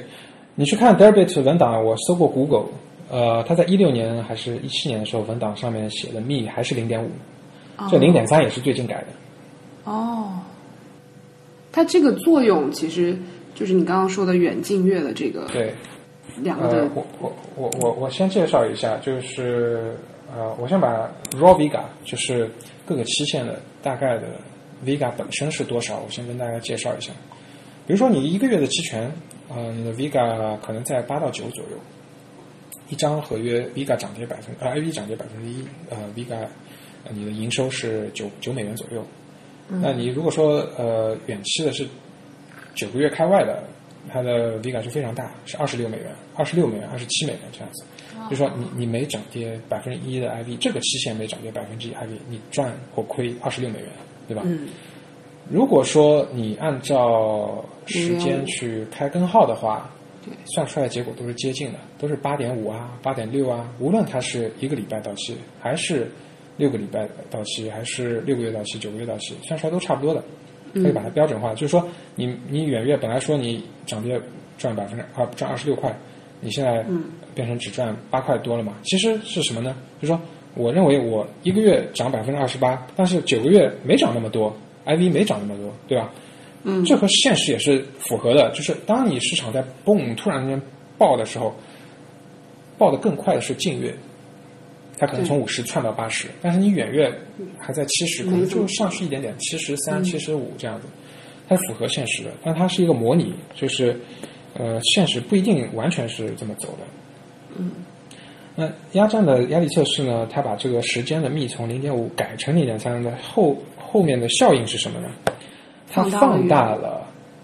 远月的标准化后的 Vega，缩小了近月标准后后后的 Vega，也就是说，他更看重的是你如果有远月持仓，他就认为你远月持仓在 Vega 上的盈亏会更大。你如果有近月持仓，近月上对 Vega 的盈亏的变动，它就放小缩小，对，是这样的。嗯，那、然后 OK，好了，你对标准化有了概念以后，接下去第二步就是把你期权啊、在标准化涨 IV 和跌 IV 的时候盈亏都算出来。那比如说我一样是，那我期权我一共有三个数字嘛，对，呃 IV，IV 不动一个盈盈亏 A。22 IV 对上涨和 IV 下跌呃，A、B、C，我们算它三个数字 A、B、C。然后你合约有个盈亏，我们算它 D、A、B、C、D，你四个数字，那你 A 加 D 一个数字，B 加 D 一个数字，C 加 D 一个数字，就是你期权加上合约，在三种 IV 情况下分别的赚或亏了，对吧？对，我们都是在讨论在同一个涨跌幅情况下，同对一个标的涨跌幅，比如百分之十，那然后在这这个三个加总的数字里面取一个亏损最大的，嗯，它就是呃在这个涨跌幅标的涨跌幅的时候的压测的结果。嗯，最大亏损就是它压测的结果。那整个 Deribit 的这个组合保证金，它一共做十一次压测，从负百分之十，呃标的跌百分之十到跌百分之八，跌百分之六，跌百分之四，隔每隔百分之二做一次。对那你就把它每一个啊、呃这个涨跌的最大亏损把它算出来，对，包括不变的时候，所以一共是十一个。一共是十一个，对。那然后算出来以后，取这十一个结果里面亏损最大的，就说它亏损就不见得说你涨和跌百分之十的时候才是最大亏损，因为你希腊你的伽马有可能存在一个 ri- risk reversal，你你你在某个节点你有套子的话，你的风险就改变被扭掉了。那你不见得是在跌百分之十的时候一定是亏最大的，你可能是跌百分之六或者是涨百分之几的时候，那具体要看你的仓位是怎么一个结构的。嗯，它通过这种方式来来排查你整个过程中最大的亏损。那好了，你已经有了通过这样计算，你已经有了组合保证金啊、呃、第第一部分，对，第一部分。这是最大的亏，可能最大亏损最大的第一大头最大头，对对，第一部分。对，这其实是最核心的一个一一个对对计算的大头，也基本上都在这边了，对吧？没错，没错，没错。然后第二头呢，它是一个应急组分。那它应急组分的作用是什么呢？就比如说啊，我我我合约是比较简单，呃，比如说我开了永续的多头一百一百个比特币，我做空呃季度期货三月份的季度期货一百个比特币。如果说我没有这个应急组分，会出现什么结果呢？只做压力测试的话，我涨跌百分之十，它两个盈亏是互相抵消的。就说我可以无限开仓，对，我开我开更多，保证金也是零，对吧？或者是一点点，对吧？它可能涨跌稍微有点出入，但是你看它的公式，它它张数除以价格 P，它走走势是完全贴合的。嗯，所以如果没有应急，急组分的话，你这个是可以理论上你是可以无限开仓的。嗯，但是期货它本身它是它通过这个应急组分的这个功效呢，增加了你的保证金要求。基它是这样的，呃，期货合约张数，呃，比特币价值的千分之六，取每一个仓位的绝对值，就是我有一百张做多永续合约，这是它绝对值是一百、我有一百一百个比特币季度合约的做空，它绝对值又是一百，两个绝对值加起来变成两百。乘，以千分之六，对对对，两百乘以千分之六，对。一点二，对，你你得一点二比特币吧？一点二，对，一点二个比特币，对你账户得里面得有这些比特币，那你的微你的保证金才够。嗯，这是第一点，合约上面是这样的。第二点，期权的话，它的规定是这样，就是说，呃，你同一个执行呃 strike，同一个 strike，它考虑你净卖出呃多少期权。比如说我我我当周的期权，我在一万这个 strike 又有 call 又有 put，call 我买了一张比特币的合约，呃 put 我卖了一份比特币的合约。那在这个那就是 strike 上面，它互相抵消了，嗯、它。我那有朋友问我，那你 Delta 有敞口啊？我说，呃对，Delta 是有敞口，但是，嗯，这不是它 Delta 敞口已经在压力测试这一块考虑进去了，对，涨不是在这一跌百分之十的时候它把你算进去了，啊，它不是在应急组分这里，它应急组分是怕你无限的堆高你的那个杠杆，那在这个前提下，Delta 就不考虑了，它只看你有没有裸裸的空头，那你一边是买一张，一边是卖一张，那就不存在这个问题。那如果说你你 call 你买了一张，你 put 你卖了两张，那你进的那就是进一张，进卖付一张，对，卖一张，你进的卖一张。那 Derby 目前的规定是卖一张你要交千分之八的保证金，嗯，那你就算嘛，你就那就是零点零零八，对对对对，零点零零八，你所有的 strike 里面，你有到底有多少个净的空头？那如果说你是个价差策略，牛市价差或者熊市价差，那你有买买 call，你呃你有买 call，你有 short call，那但是它两个 strike 不是在一个位置的，它不是同一个行权价，那你就得考虑你裸裸出的那个 short call 有几张，那去乘以这个千八，嗯，买的那部分就不用管，不用看因为买买的是是没有嗯没有这个应急组分。没有没有应急组分。对对。好了，应急组分也有了，压力测试结果也有了，两个金额加起来就是你那一刻的呃组合保证金。那呃，我觉得它还有可以有个演变，就是说我自己在做压力测试，比如说跌百分之二十的话，我能知道我亏多少，但是呢，我还不知道我那个时候的组合保证金是多少。理论上呢，我能按照跌百分之二十的价格和 IV 再做的一次涨跌百分之十的压力测试，把是 Deribase 的保证金算出来。那其实这这个是需要程序的，我们也在争取去做这个程序，但计算逻辑嗯确实步骤太多了。那我我我有一个比较简单的办法，就大家理解了这个保证金计算的逻辑以后呢，其实是可以手动估算的。其实是可以手动估算。我我举个例子，比如说现在是一万美元，你的伽马负伽马是零点零一，就是呃涨跌一百美元的话，你会多出一个 delta，对吧？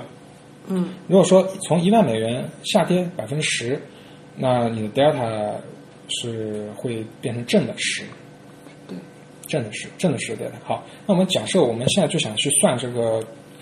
组合保证金，只要估算就可以了。我大概要有个概念。那我在下跌，我在九千这个价格，就从一万跌到九千这个价格，我已经有正十的 delta。那正十的 delta 什么时候才会亏呢？涨的时候是赚钱的嘛，对吧？那就不用考虑了嘛，赚钱我就不考虑了嘛，因为我只要考虑亏钱。那我只要考虑在九千位置再跌百分之十，变成八千二百的时候，我会亏多少，对吧？呃，那十个比特币的仓位，十个 delta，再亏八百到一千美元，差不多是一万美元，对吧？简单算一万美元，嗯，除以那个时候的币价，除以八千二，可能在一点二个比特币左右，对，对吧？所以你 delta 方向的保证金可能要求一点二个比特币，这是一。哦，那呃，第二，如果说你有呃 Vega 仓位，比如说你近月你只有当周、次周的，那你不用算 Vega 的，因为它 Vega 的影响是比较小的，你稍微留点余量，你的组合保证金大概就出来了。如果你中远月你你卖空波动率或者做多波动率，比如说我的 Vega 是五百美元，那我就算嘛，我做多的话，那我什么时候会亏？IV 下跌的时候会亏，对吧？那 IV IV 下跌，呃，它下跌的是要百分之二十二嘛，对吧？百分之二十二。对，然后我的呃 Vega 五百，你去看那个标准化的那个表嘛。如果说我我远月是五百，折到一个月，简单点就是除以二，二百五十块一个 IV，然后乘以下跌二十二，就五千五百美元嘛。然后除上我我要预测的那个价格嘛，八千二百美元，就是零点七个比特币的保证金嘛。零点六七，对，啊，零点六七，简大家跟估算就可以，零点七。嗯嗯，零点七个然后就算它零点七。好，Vega 上的保证金零点七嗯，Delta 上的保证金一点二1.2，加起来就是一点九嘛，接近二嘛，嗯，已经出来了，就就差不多就是这个结果嘛，对？所以你就能知道大概的知道在压力情况下你的组合保证金可能要多少。这个就是如果说 PM 的作用，对吧？对我就可以简单的测算了，我不需要说算的很精细的，就是我是大概概算，我可以速算，你就可以速算对知道说自己的保证金大概如果跌了百分之二十，你你就需要你需要有多少保证金，这个是可以自己估的。对对对对对，可以粗略的估算。那我我我我为什么在尾部买套子能改善呢？比如说我我现在在现价一万，我在九千有一个 long put，为什么 long put 能够改善我下跌过程中的那个组合保证金？比如说我现在价格就是走到九千，那我这时候有正十的 delta，其实 delta 不会这么大，因为你越接近九千，你有正伽马会抵消你那个负伽马。但是我们就简单的算，假设还是正十的 delta，那在九千这个位置再去做压力测试，就去计算它的组合保证金的话，你正十的 delta long put 就有用。对它就有用了。你你你 delta 要往下跌才会亏，但是往下跌 long put 它是有正伽马和正 delta 的，就抵消掉了，你就不需要一点二个比特币这么多保证金了，对吧？对，所以说要买套子。所以要买套，它有两个作用：一个你下降过程中你亏损减少，这是第一个作用；第二个你在下降到这个压力位置的时候，你的保证金要求也减少了。对对对，对，所以你爆仓的可能性大大减小。不然，就像我之前那个裸卖加加刷标的，为什么会爆仓？一个我只有负伽马，对，第二个它下跌的够深，它跌幅够大，那个我累积的 delta 够大，然后 delta 很大，然后它向下又没有套子，这么大的 delta 向下再计算亏损，又是一个那很大的一个金，那肯定爆了。对，所以说它不是简单的说哦，我维持保证金卖到百分之三十会不会爆仓，不是这样的，就是你一定要详细计算的，哪怕你你如果说整个压力测试考虑的非常周全，各种极端情况都考虑，你卖到百分之五十六十都不会爆，因为你都计算过了，你到那个情况下，你的保证金还够，它保证金不会要那么多，对吧？嗯所以并不是说简单的看你 mar maintenance margin 多少。那在呃，对我还顺便提一点，在在呃，很多朋友习惯用那个 initial margin IM 来来进行考虑嘛。其实，在组合保证金的这个功能下，你任何开仓都是没有 IM 的，就是它是不要求你有初始保证金的。哦，那它是通过什么方式来限制你开仓呢？一个你有下单限制，就是你最多有二十个 order，twenty 二十个 orders，那可呃，它避免你无限的去开 open 仓。order 是吗？open orders，无限这个这。个其实是可以可以，就是随着你的交易量上来之后可以申请量大，。你可以申请。这个大概是一个梯度上升，就是梯度，如果它根据就是系统大概会管理员他会根据你最近的开仓量，然后包括你最近的这个交易量，它其实可以逐步的梯度给你上升，但是它还是有限制的，就除非你是到做市商这种级别，它可能他可以怕你开，到他怕你在极端行情中所有的单子都成交了，然后你一下就爆了，他怕你这个事情。然后呃，那你 IM 的 E 在组合保证金的前提下，你的 IM 就是计算出的压测的那个 maintenance margin 乘以一点三。嗯它通过这个方式，当你比如说你一百除以一点三，当你的维持保证金达到百分之七十七的时候，你的初始保证金就会达到百分之一百，那你就开不了仓了。它是通过这种方式来限制你你进一步开仓，而不是像普通保证金，就是说它直接每个仓位要求你有一个初始保证金，在组合保证金里面，每一个仓位的新开仓都不需要任何初始保证金，它只是通过总量控制。当你达到这个百分之七十七的维持保证金的时候，你就开不了仓了，是这样的。这个其实也是比普通就是保证金好的好的地方。好的地方，它呃它是总体的一个考虑，然后总体去考量你所有的总的头寸，在不同的情况下它的盈亏情况，而不是像我们普通的一般的保证金，那你就是一单一笔，所有的就是直接相加。那这样的话，其实保证金会有一定的浪费。它是这样的，就是说，如果你的仓位是个平衡仓位，你有有看多有看空啊、有 long 有嗯 short，它互相对冲的话，组合保证金一定是更优的，就是它能够让你放大你的持仓张数。但是如果说你是希望赌狗一波流，呃那还是不要很抱歉，对那个 portfolio margin 一定会减少你的杠杆数量的。它对。因为你你你不是一个平衡的仓位，你是个单方向的仓位，它会好像是大概就限制到八倍杠杆左右，再大你就放不上去了，你是做不到一百倍杠杆的。对，就是有一次虫子就在群里面就说到对说，哎，为什么我 为什么我单边做多，结果还没有赚到我想象中那么多？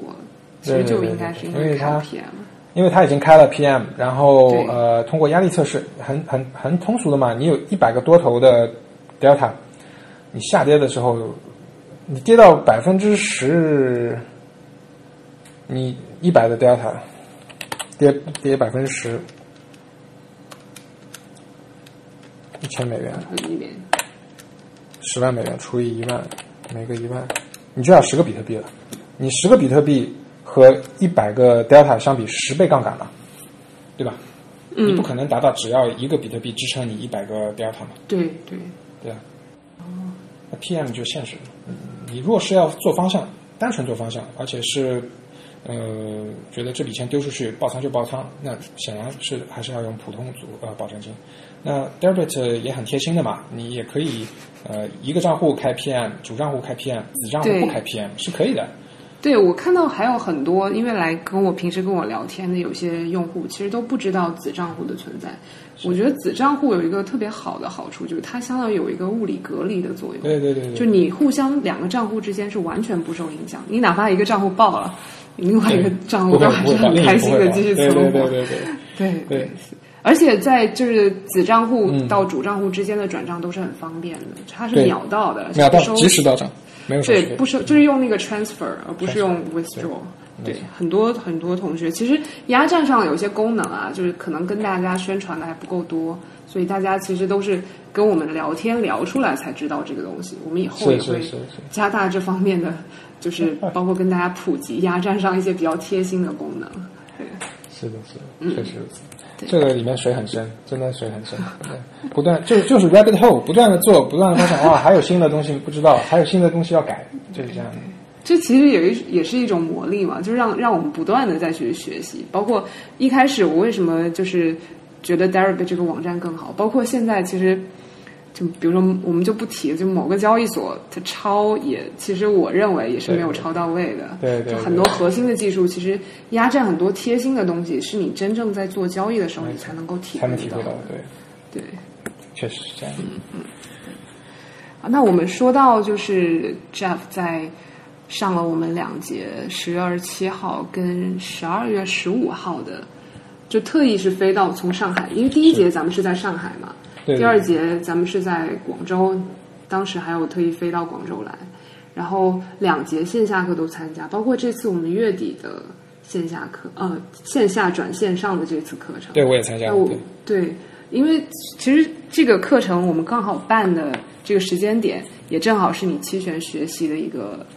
期权学习路上的一个都是转折点时间点。都是转折点。对对对对对对。当时在第一次咱们在上海的时候，因为是当时是我飞到上海去，嗯第一次见到 Jeff，那次呃，你还在跟我聊说，当时你是让几个程序员朋友帮你做程序，当时还没还没有指数事故这一步，对对吧对对对当时我记得你还挺开心，就跟我介绍说你可以这么，你可以这么干，可以这么干。就就听了贤老师的课之后，就是你回去，就是我想听听，就是你有什么样的一个感受，包括就几次课程，还有期我们期间还有办了一些线上的一些课程和访谈。对对对对，我基本都听的，就线上课程我也都听的，然后线下课程我都会去参加。首先对我来说呢，嗯，因为我也三十四五岁的人了，真的让我，而且有很多俗务，就关键是有很多俗务。一个我我要平常的业务我要去打理，然后第二我家里家里也需要照顾，那我不太有整块的时间去看书啊，这个对我来说是很很奢侈的一件事情。那其实看书我是比较喜欢的，但是我对我来说我没有这个条件。那如果说有一个前辈啊，有个熟悉精通期权的前辈去跟我们讲一讲，那我是很乐于去听的，因为呃，他效率非常高。对就是说，包括沈老沈老师，他讲的非常清晰了。他本身自己是交易员，然后又在理论这块，嗯，这个了解的非常深。他看过很多书，然后其实你看得出来，他能写出很多东西，他一定是看过很多书的。是。然后，那他讲的东西呢，都是比较重点的，就不会说是和交易不相关的很多数理推导啊。说实话，你真的用到实际交易的，并不会这方面用的很多。那沈老师呢，就主要还是挑重点啊，挑我们关心的话题去讲。对，贤老师自己自己学就是学数学推导啊，他自己都一步一步来。但是其实到我们这个层面，就帮我们过滤掉了很多对对对对不必要的一些东西。对对对，你这个是锦上添花的，就是说你你你一个鸟儿，你并不需要学会空气动力学，你才会飞。你可以先飞起来嘛。至于说嗯你学了空气动力学，你会发现前面暗流啊什么，你最好避避开，对吧？嗯但是但是不影响嘛，你你你如果飞的足够多，你也知道了嘛，对吧？嗯所以这个我觉得是是挺好的，我觉得是同比同步推进，交易和学习，我觉得是要同步推进的。对你不能就止于学习。其实我一开始也会有这个误区，就是一开始总是希望自己能够把所有东西都学完之后，你再去奋战。嗯那其实是在交易这个过程学不完的学到的更对，学的更快，而且学的更就是更有切实的体会。不是有句话吗？叫“人知而有涯，学而啊叫什么？人生而有涯，知而无涯，啊以有涯随无涯殆矣嘛。那你就很危险了嘛，你不能这个想法是很危险的。你学不光的，而且你对市场的认知也是嗯没有办法达到百分百全面的。就像索罗斯说的反身性嘛，对吧？他他也是认为所有市场参与者对市场的认知都是有缺陷的，但这不这不影响大家，这也正是交易机会所在嘛。嗯，你的认知和别人的认知不同，那大家就互换嘛，把这个对风险把互相认定的风险，对啊，你没付，大家都认定一件事情，那这个没有办法交易了。嗯，那正因为如此，才有市场的存在嘛。这嗯这这这是它好玩的地方。所以呢，贤贤老师的课我我觉得很有价值，很有价值。嗯特别是对我这样嗯平时空闲时间不多的话，嗯，对我的帮助很大。嗯，我希望贤老师多开课，但贤老师说他要忙。钱老师说到今年这要忙节课就是 对，就是最后一节了，我们都挺舍不得。但是太可惜了汪老师，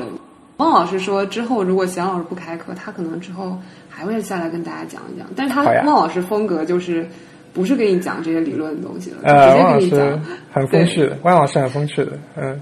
包括汪老师的上课，呃，那个风格也是很风趣的，呃，嗯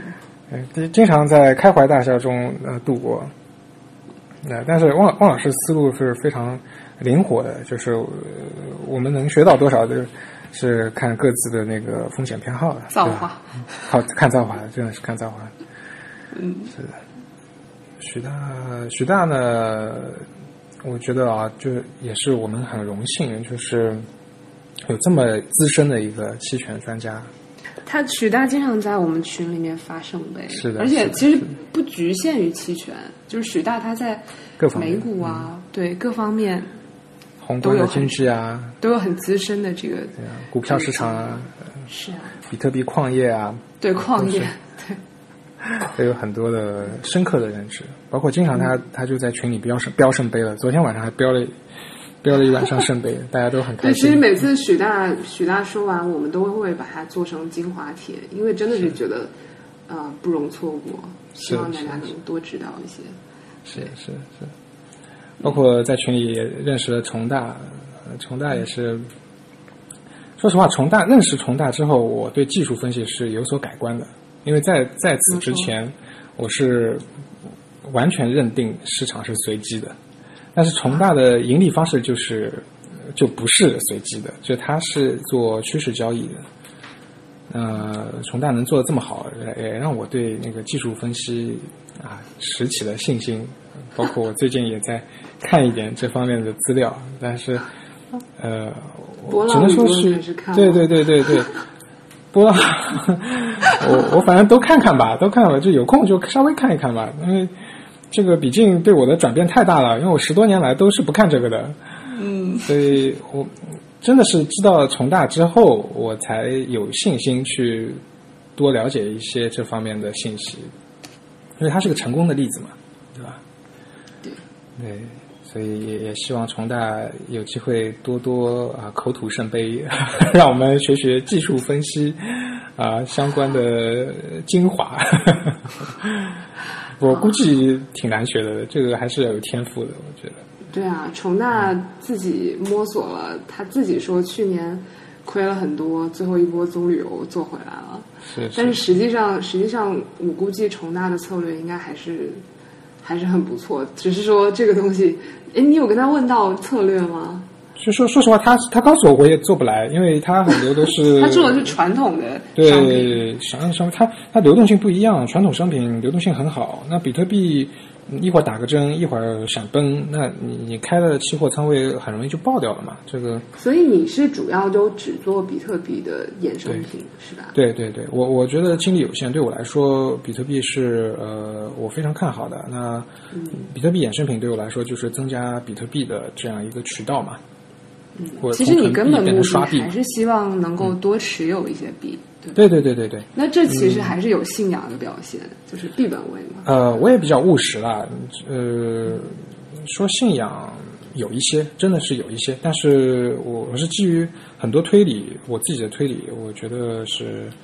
呃长期币价看好。我的一个呃看法呢，就是说，单纯的囤币是优于法币本位的去跑策略的。就说你一个你一个法币本位的策略，一年做到百分之三十、百分之五十，已经非常不得了的事情了，非常不得了的事情了。是，但我我可以这么说，你在比特币市场，你什么都不做，简简单单囤个币，分散好，不要掉了，不要像大户一丢丢几几万个比特币这样。前两天还有一个巨对鲸丢对对对，你把它保存好，等到牛市的时候，一定是比年化百分之五十还要高的。这个我是一点都不怀疑的，而且这你你牛牛市就在后面了，减半之后都是牛市。嗯嗯，对，就大家千万不要在这之前就把它亏光了。是，所以所以对我来说，呃，交易一定是基于币本位的。我我只关心赚更多比特币。我对于它今天跌百分之二十还是跌百分之十，我并不关心。我只关心是在这个波动的过程中，我能够利用它的波动来给我刷更多的比特币。嗯，这是这是我所关心的。对，包括你刚刚这个更为宏观一点的视角的话，你你也就对于一些波动就没有那么的敏感，就不用那么跟着它大起大落了。就是因为我我老妈，我老妈跟着我买了比特币，就我跟她说了这个东西，她她她买了比特币，然后她就是属于，我就我就观察她，就特别有趣，就特别像是一个。呃，就是就很像我一开始买的时候那个状态，我不知道你一开始买会不会有这个状态，就是你一开始买的时候，你就会经常在盯价格，然后然后我妈妈就是时不时就打开那个呃那个趋势，就看一下那个走势，看看它现在价格到哪里，那涨了涨了一百美元，涨了跌了一百美元，对。就是它都会非常受影响。对，你妈妈以前炒过股票吗？她炒股啦，她被 A 股伤的很深哦啊，所以、他就是被 A 股伤的太深。然后，然后我我大概去年也是跟他说了这个事情之后，他就因为我我妈妈她心态比较开放的，她就她就也是会觉得有兴趣，她就会了解，了解之后她就让我帮她买了，包括她后来自己。前两天啊，不是前两天，就是在以太上来的这一波，他就精准的抄了底，哇，他就特别高兴。这波很厉害，这波涨得特别厉害。对对对对对，不过最近又下来了一些，但是好像最近比特币跟以太的走势又有点分歧了。那但这不重要，就我我我妈妈她作为一个就是 她当然她只是买入并且持有它，我就跟她说你一定要耐到减半之后。对，他就是，我就特别担心他，如果幸好他现在还不懂怎么玩合约啊什么那些，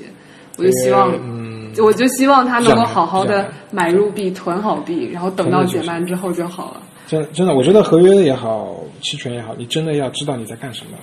对，你你要清楚的知道你在干什么，就是说，呃，不然的话很容易亏得不明不白的。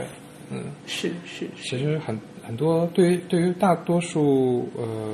散户来说，买入并持有囤货是最简单的，呃、嗯最，holder。最最最 holder 嘛。对，，hold on for dear life，嗯，这我我一开始关注你微博，就是总感觉有一种死多的气息，不过所以呢，我就特别喜欢看，不过呢，因为我已经有它了，对，那个，我我有一套那个技术指标，我能识别那个顶部和底部，哦，而且是，哦呃，我我有一套，等等等到那个，这这也是同一套指标，是让我一八年初预测，就是说一八年长长期下跌那个这样一个情况。但为什么我我当时不卖？其实是有原因的。我当时不卖，我是怕比特币的抛物线上涨，我怕我卖飞了，我就再也进不去了。但是后来我发现我想多了，这个市场在不断的变得更成熟，它这种事情越来越少，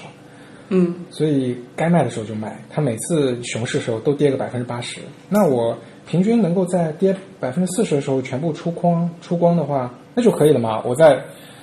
稍微改进一点就可以，至少哪怕平进平出的话，我也不用白白等一年半嘛，那太辛苦了，真的很熬人。是是我跟你讲，那时候太熬人了，就几百万的币资产突然间缩水到只有几十万，嗯嗯啊你还是蛮是蛮蛮难受的。这个嗯，说不难受，这是骗人的吧？这你再怎么 hold on for dear life，你这自己跟自己说，哎，这个你还是你还是会去想它的法币价值到底是多少。嗯，所以所以当时你有适当的去卖出一些吗？没有，不会，不会，不会，不会，也没有一一个都没买，一点都没买。那确实真的很煎熬，肯定很这煎熬。个，嗯，这我还是有信心的，因为我我做十多年的股票价投，我也是不卖的。就除非是到认定它差不多出货的话，一般持有持有个几年都没什么问题。像我茅台两百块我就买了，对我我看你微博有说茅台，你有买了茅台，两百七百多才卖的，七百五十块才卖的。但我已经看到一千了，但是我我资金有点紧张嘛，所以那个就全部卖掉了，把它大几十万的给给回收过来，去专心炒币。那真的，这就现在你的重心就都在炒币之上。对对对，因为像我资金有限嘛，不像重大这样 大户，对吧？这个不一样。我们有限资金就得就得发挥最大效用嘛，对，有限。你再去分散化的话，就就就嗯意义不大了。嗯，精力也不够，其实。对，精力也不够。嗯，好啊。哎呀，好啊，差不多。很开心啊。嗯，最后看看要不要给啊、我们就一些小白或者有一些还在学习的大家，给大家一些建议吧。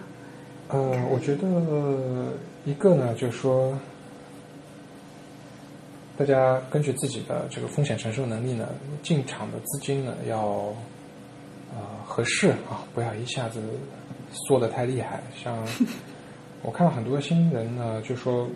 会看着减半买三月份啊，买六月份啊这种期权 call，call，那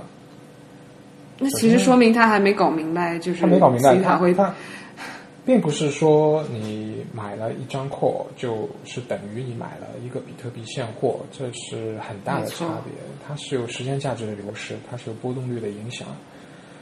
啊影响因素很多的。而且仅仅从到期价值来看，那很多人买的是什么一万五啊，一万八的非常高的那。你得比特币真的到了那个价位，你才差额部分减去权利金，你才是你的收营收，对，否则就是归零嘛。否则就是归零。那我我是建议新的玩家呢，先试试看当周合约、当周期权、呃当日当周期权，因为这个本身呃金额小，它权利金也小，所以你亏起来呢也是亏的有限。那包括买啊卖啊都可以试一试，去摸摸自己的风格嘛。那因为这个也不是绝对的，就是可能有的人就特别适合买，就是他对方向的判断啊，对市场的这种感受、感知能力特别强，这这一定是有的，这样的人一定是有的。那我觉得是大胆的去尝试。第二个，控制自己的投入的资金，在摸索到自己的这个合适的方案之后，再再去增加投入。啊，包括去学习，我觉得平时看看全聚德的帖子啊，听听全聚德的线上线上的那些课程啊，啊，包括有有有有希望要一本正经的好好的去学一学的话，应该参加一下全聚德的呃线下课程，我觉得。昨天还来了一个九八年的小朋友，是的，是的，最近最近来报名参加的新新人真的挺多的，嗯，真挺多的对，是因为其实我觉得这个就是因为我们这次是线上嘛，正好其实如果是线下，反而有些人还会有一些顾虑，就是你还要飞到某个地方去，是是，是所以这次转线上反而也是虽然也是受疫情影响，但是对于大家有一些人来说，其实还是更方便的。是的，是的，是的，没错。哎呀，也祝 David 这红红火火，越做越好。对，我们也祝姐夫就是赚大钱，谢谢。包括对对对，包括之后帮大家这个管理资产也也是希望能够赚大钱，对谢谢帮大家这一块一块致富。对，谢谢。我这里特别提一句，我非常感谢呃现在呃和我一起做的朋友的支持，因为有时候呃我觉得期权组合啊，它你再怎么去呃管好这个风险，它不像它的净值表现啊，更多的像股票基金，还会有回撤，会有一定程度的回撤，它预期的收益也会比较高一些。那它不太像货币基金，就是不太像你钱放在里面就稳稳的，呃，涨那么一点点，涨那么一点点，涨那么一点，它不是，它有时候来起来是蛮残暴的，就是。但是我我通过我的各种手段呢，能够把一些尾部呢都去很好的控制好，这点我是有信心的。我我不会说一把爆亏，但是有些许亏损的时候，我觉得呃，我这些朋友对我是很支持的，非常支持。我非常这也是需要信任。说白了，其实也是对你人品上的一些是是是。，真的是非常感谢大家的信任。这个嗯，大家都一起努力嘛，嗯嗯，去一起赚钱，一起赚钱。，对对对。对，虽然有时候这这个目标提的有点俗气，但是 哎呀，没有没有就是这样嘛，对吗？就是为了赚钱。是啊，就是为了赚钱啊。嗯，对，啊。好，好的好那我们谢谢 Sarah 啦。没有没有，谢谢 Jeff。那我们今天就差不多到这里。可以可以，那要辛苦你了。这个我看你这里有两个小时录音，可能实际内容可能在一个半小时到一个小时四十分钟这样，蛮多的。嗯嗯，我们在辛苦你了。呃，我正好也也就是加入 Darby 之后，开启了很多新的技能。是啊是啊是真真不容易。你那些帖子哦，我觉得编辑的都很好，它那个排版很美观的，是你排版的吗？，是我排版的，是我排版。的嗯呃，有一部分朱宁排版，然后后面有一些就是写的是我的名字，包括就是有一些、其实风格挺明显的。一一一开始我大概是是从是看得出来许大挖矿那个时候开始应用那你这些文字你是怎么？你是先用工具把这些语音批量转成文字，然后呃适当的去进行修改，还是说完全是靠手打？这个工作量真的这个是这样，就是呃，朱宁会帮我把那个语音识别成文字，嗯，然后识别完文字之后，你需要一遍一遍去捋这个文字，捋完文字之后，你再把它分不同的逻辑，然后分成不同块儿，然后再快速的用一些工具把它排版起来。就其实这个过程，就比如说像 PM 那一篇，就你那篇，我其实是第一天，就是呃，刘妈大概那天下午跟你聊完之后，然后他就把聊天记录转给我们，然后就说这个 PM 这篇可以出一篇公众号文章。那当天晚上我就把你的微博内容给 down 下来，然后我大概排了一下版，但其实那天并没有细致的去理解这个东西，我是到第二天晚上我才开始说认真看这个东西，然后再把表格再把图做好，所以其实花了两个晚上连续做了四个小时的板凳把它排出来的。是啊是啊，所以真的挺辛苦的。但关键那一篇其实，呃，就还是需要像你这样需要讲解一下，因为我感觉如果纯文字，然后大家看的可能会有点对。对，有点硬核，就真的想要学的人，可能他会真的去认真看。我觉得我刚才举的一个简化的例子是有帮助的，就是说，就是你你首先你理解了这个组合保存计算过程，那你就能够通过一个抽象的方式，比较简便的大概的估算，你不会忽略的估算你需要忽略的估算，你能粗略这个是很实用的。对对对对。啊，谢谢，好，那我们就到这里。好。的，好，谢谢 Jack 好，谢谢。辛苦。拜拜，嗯，拜拜。嗯，拜拜。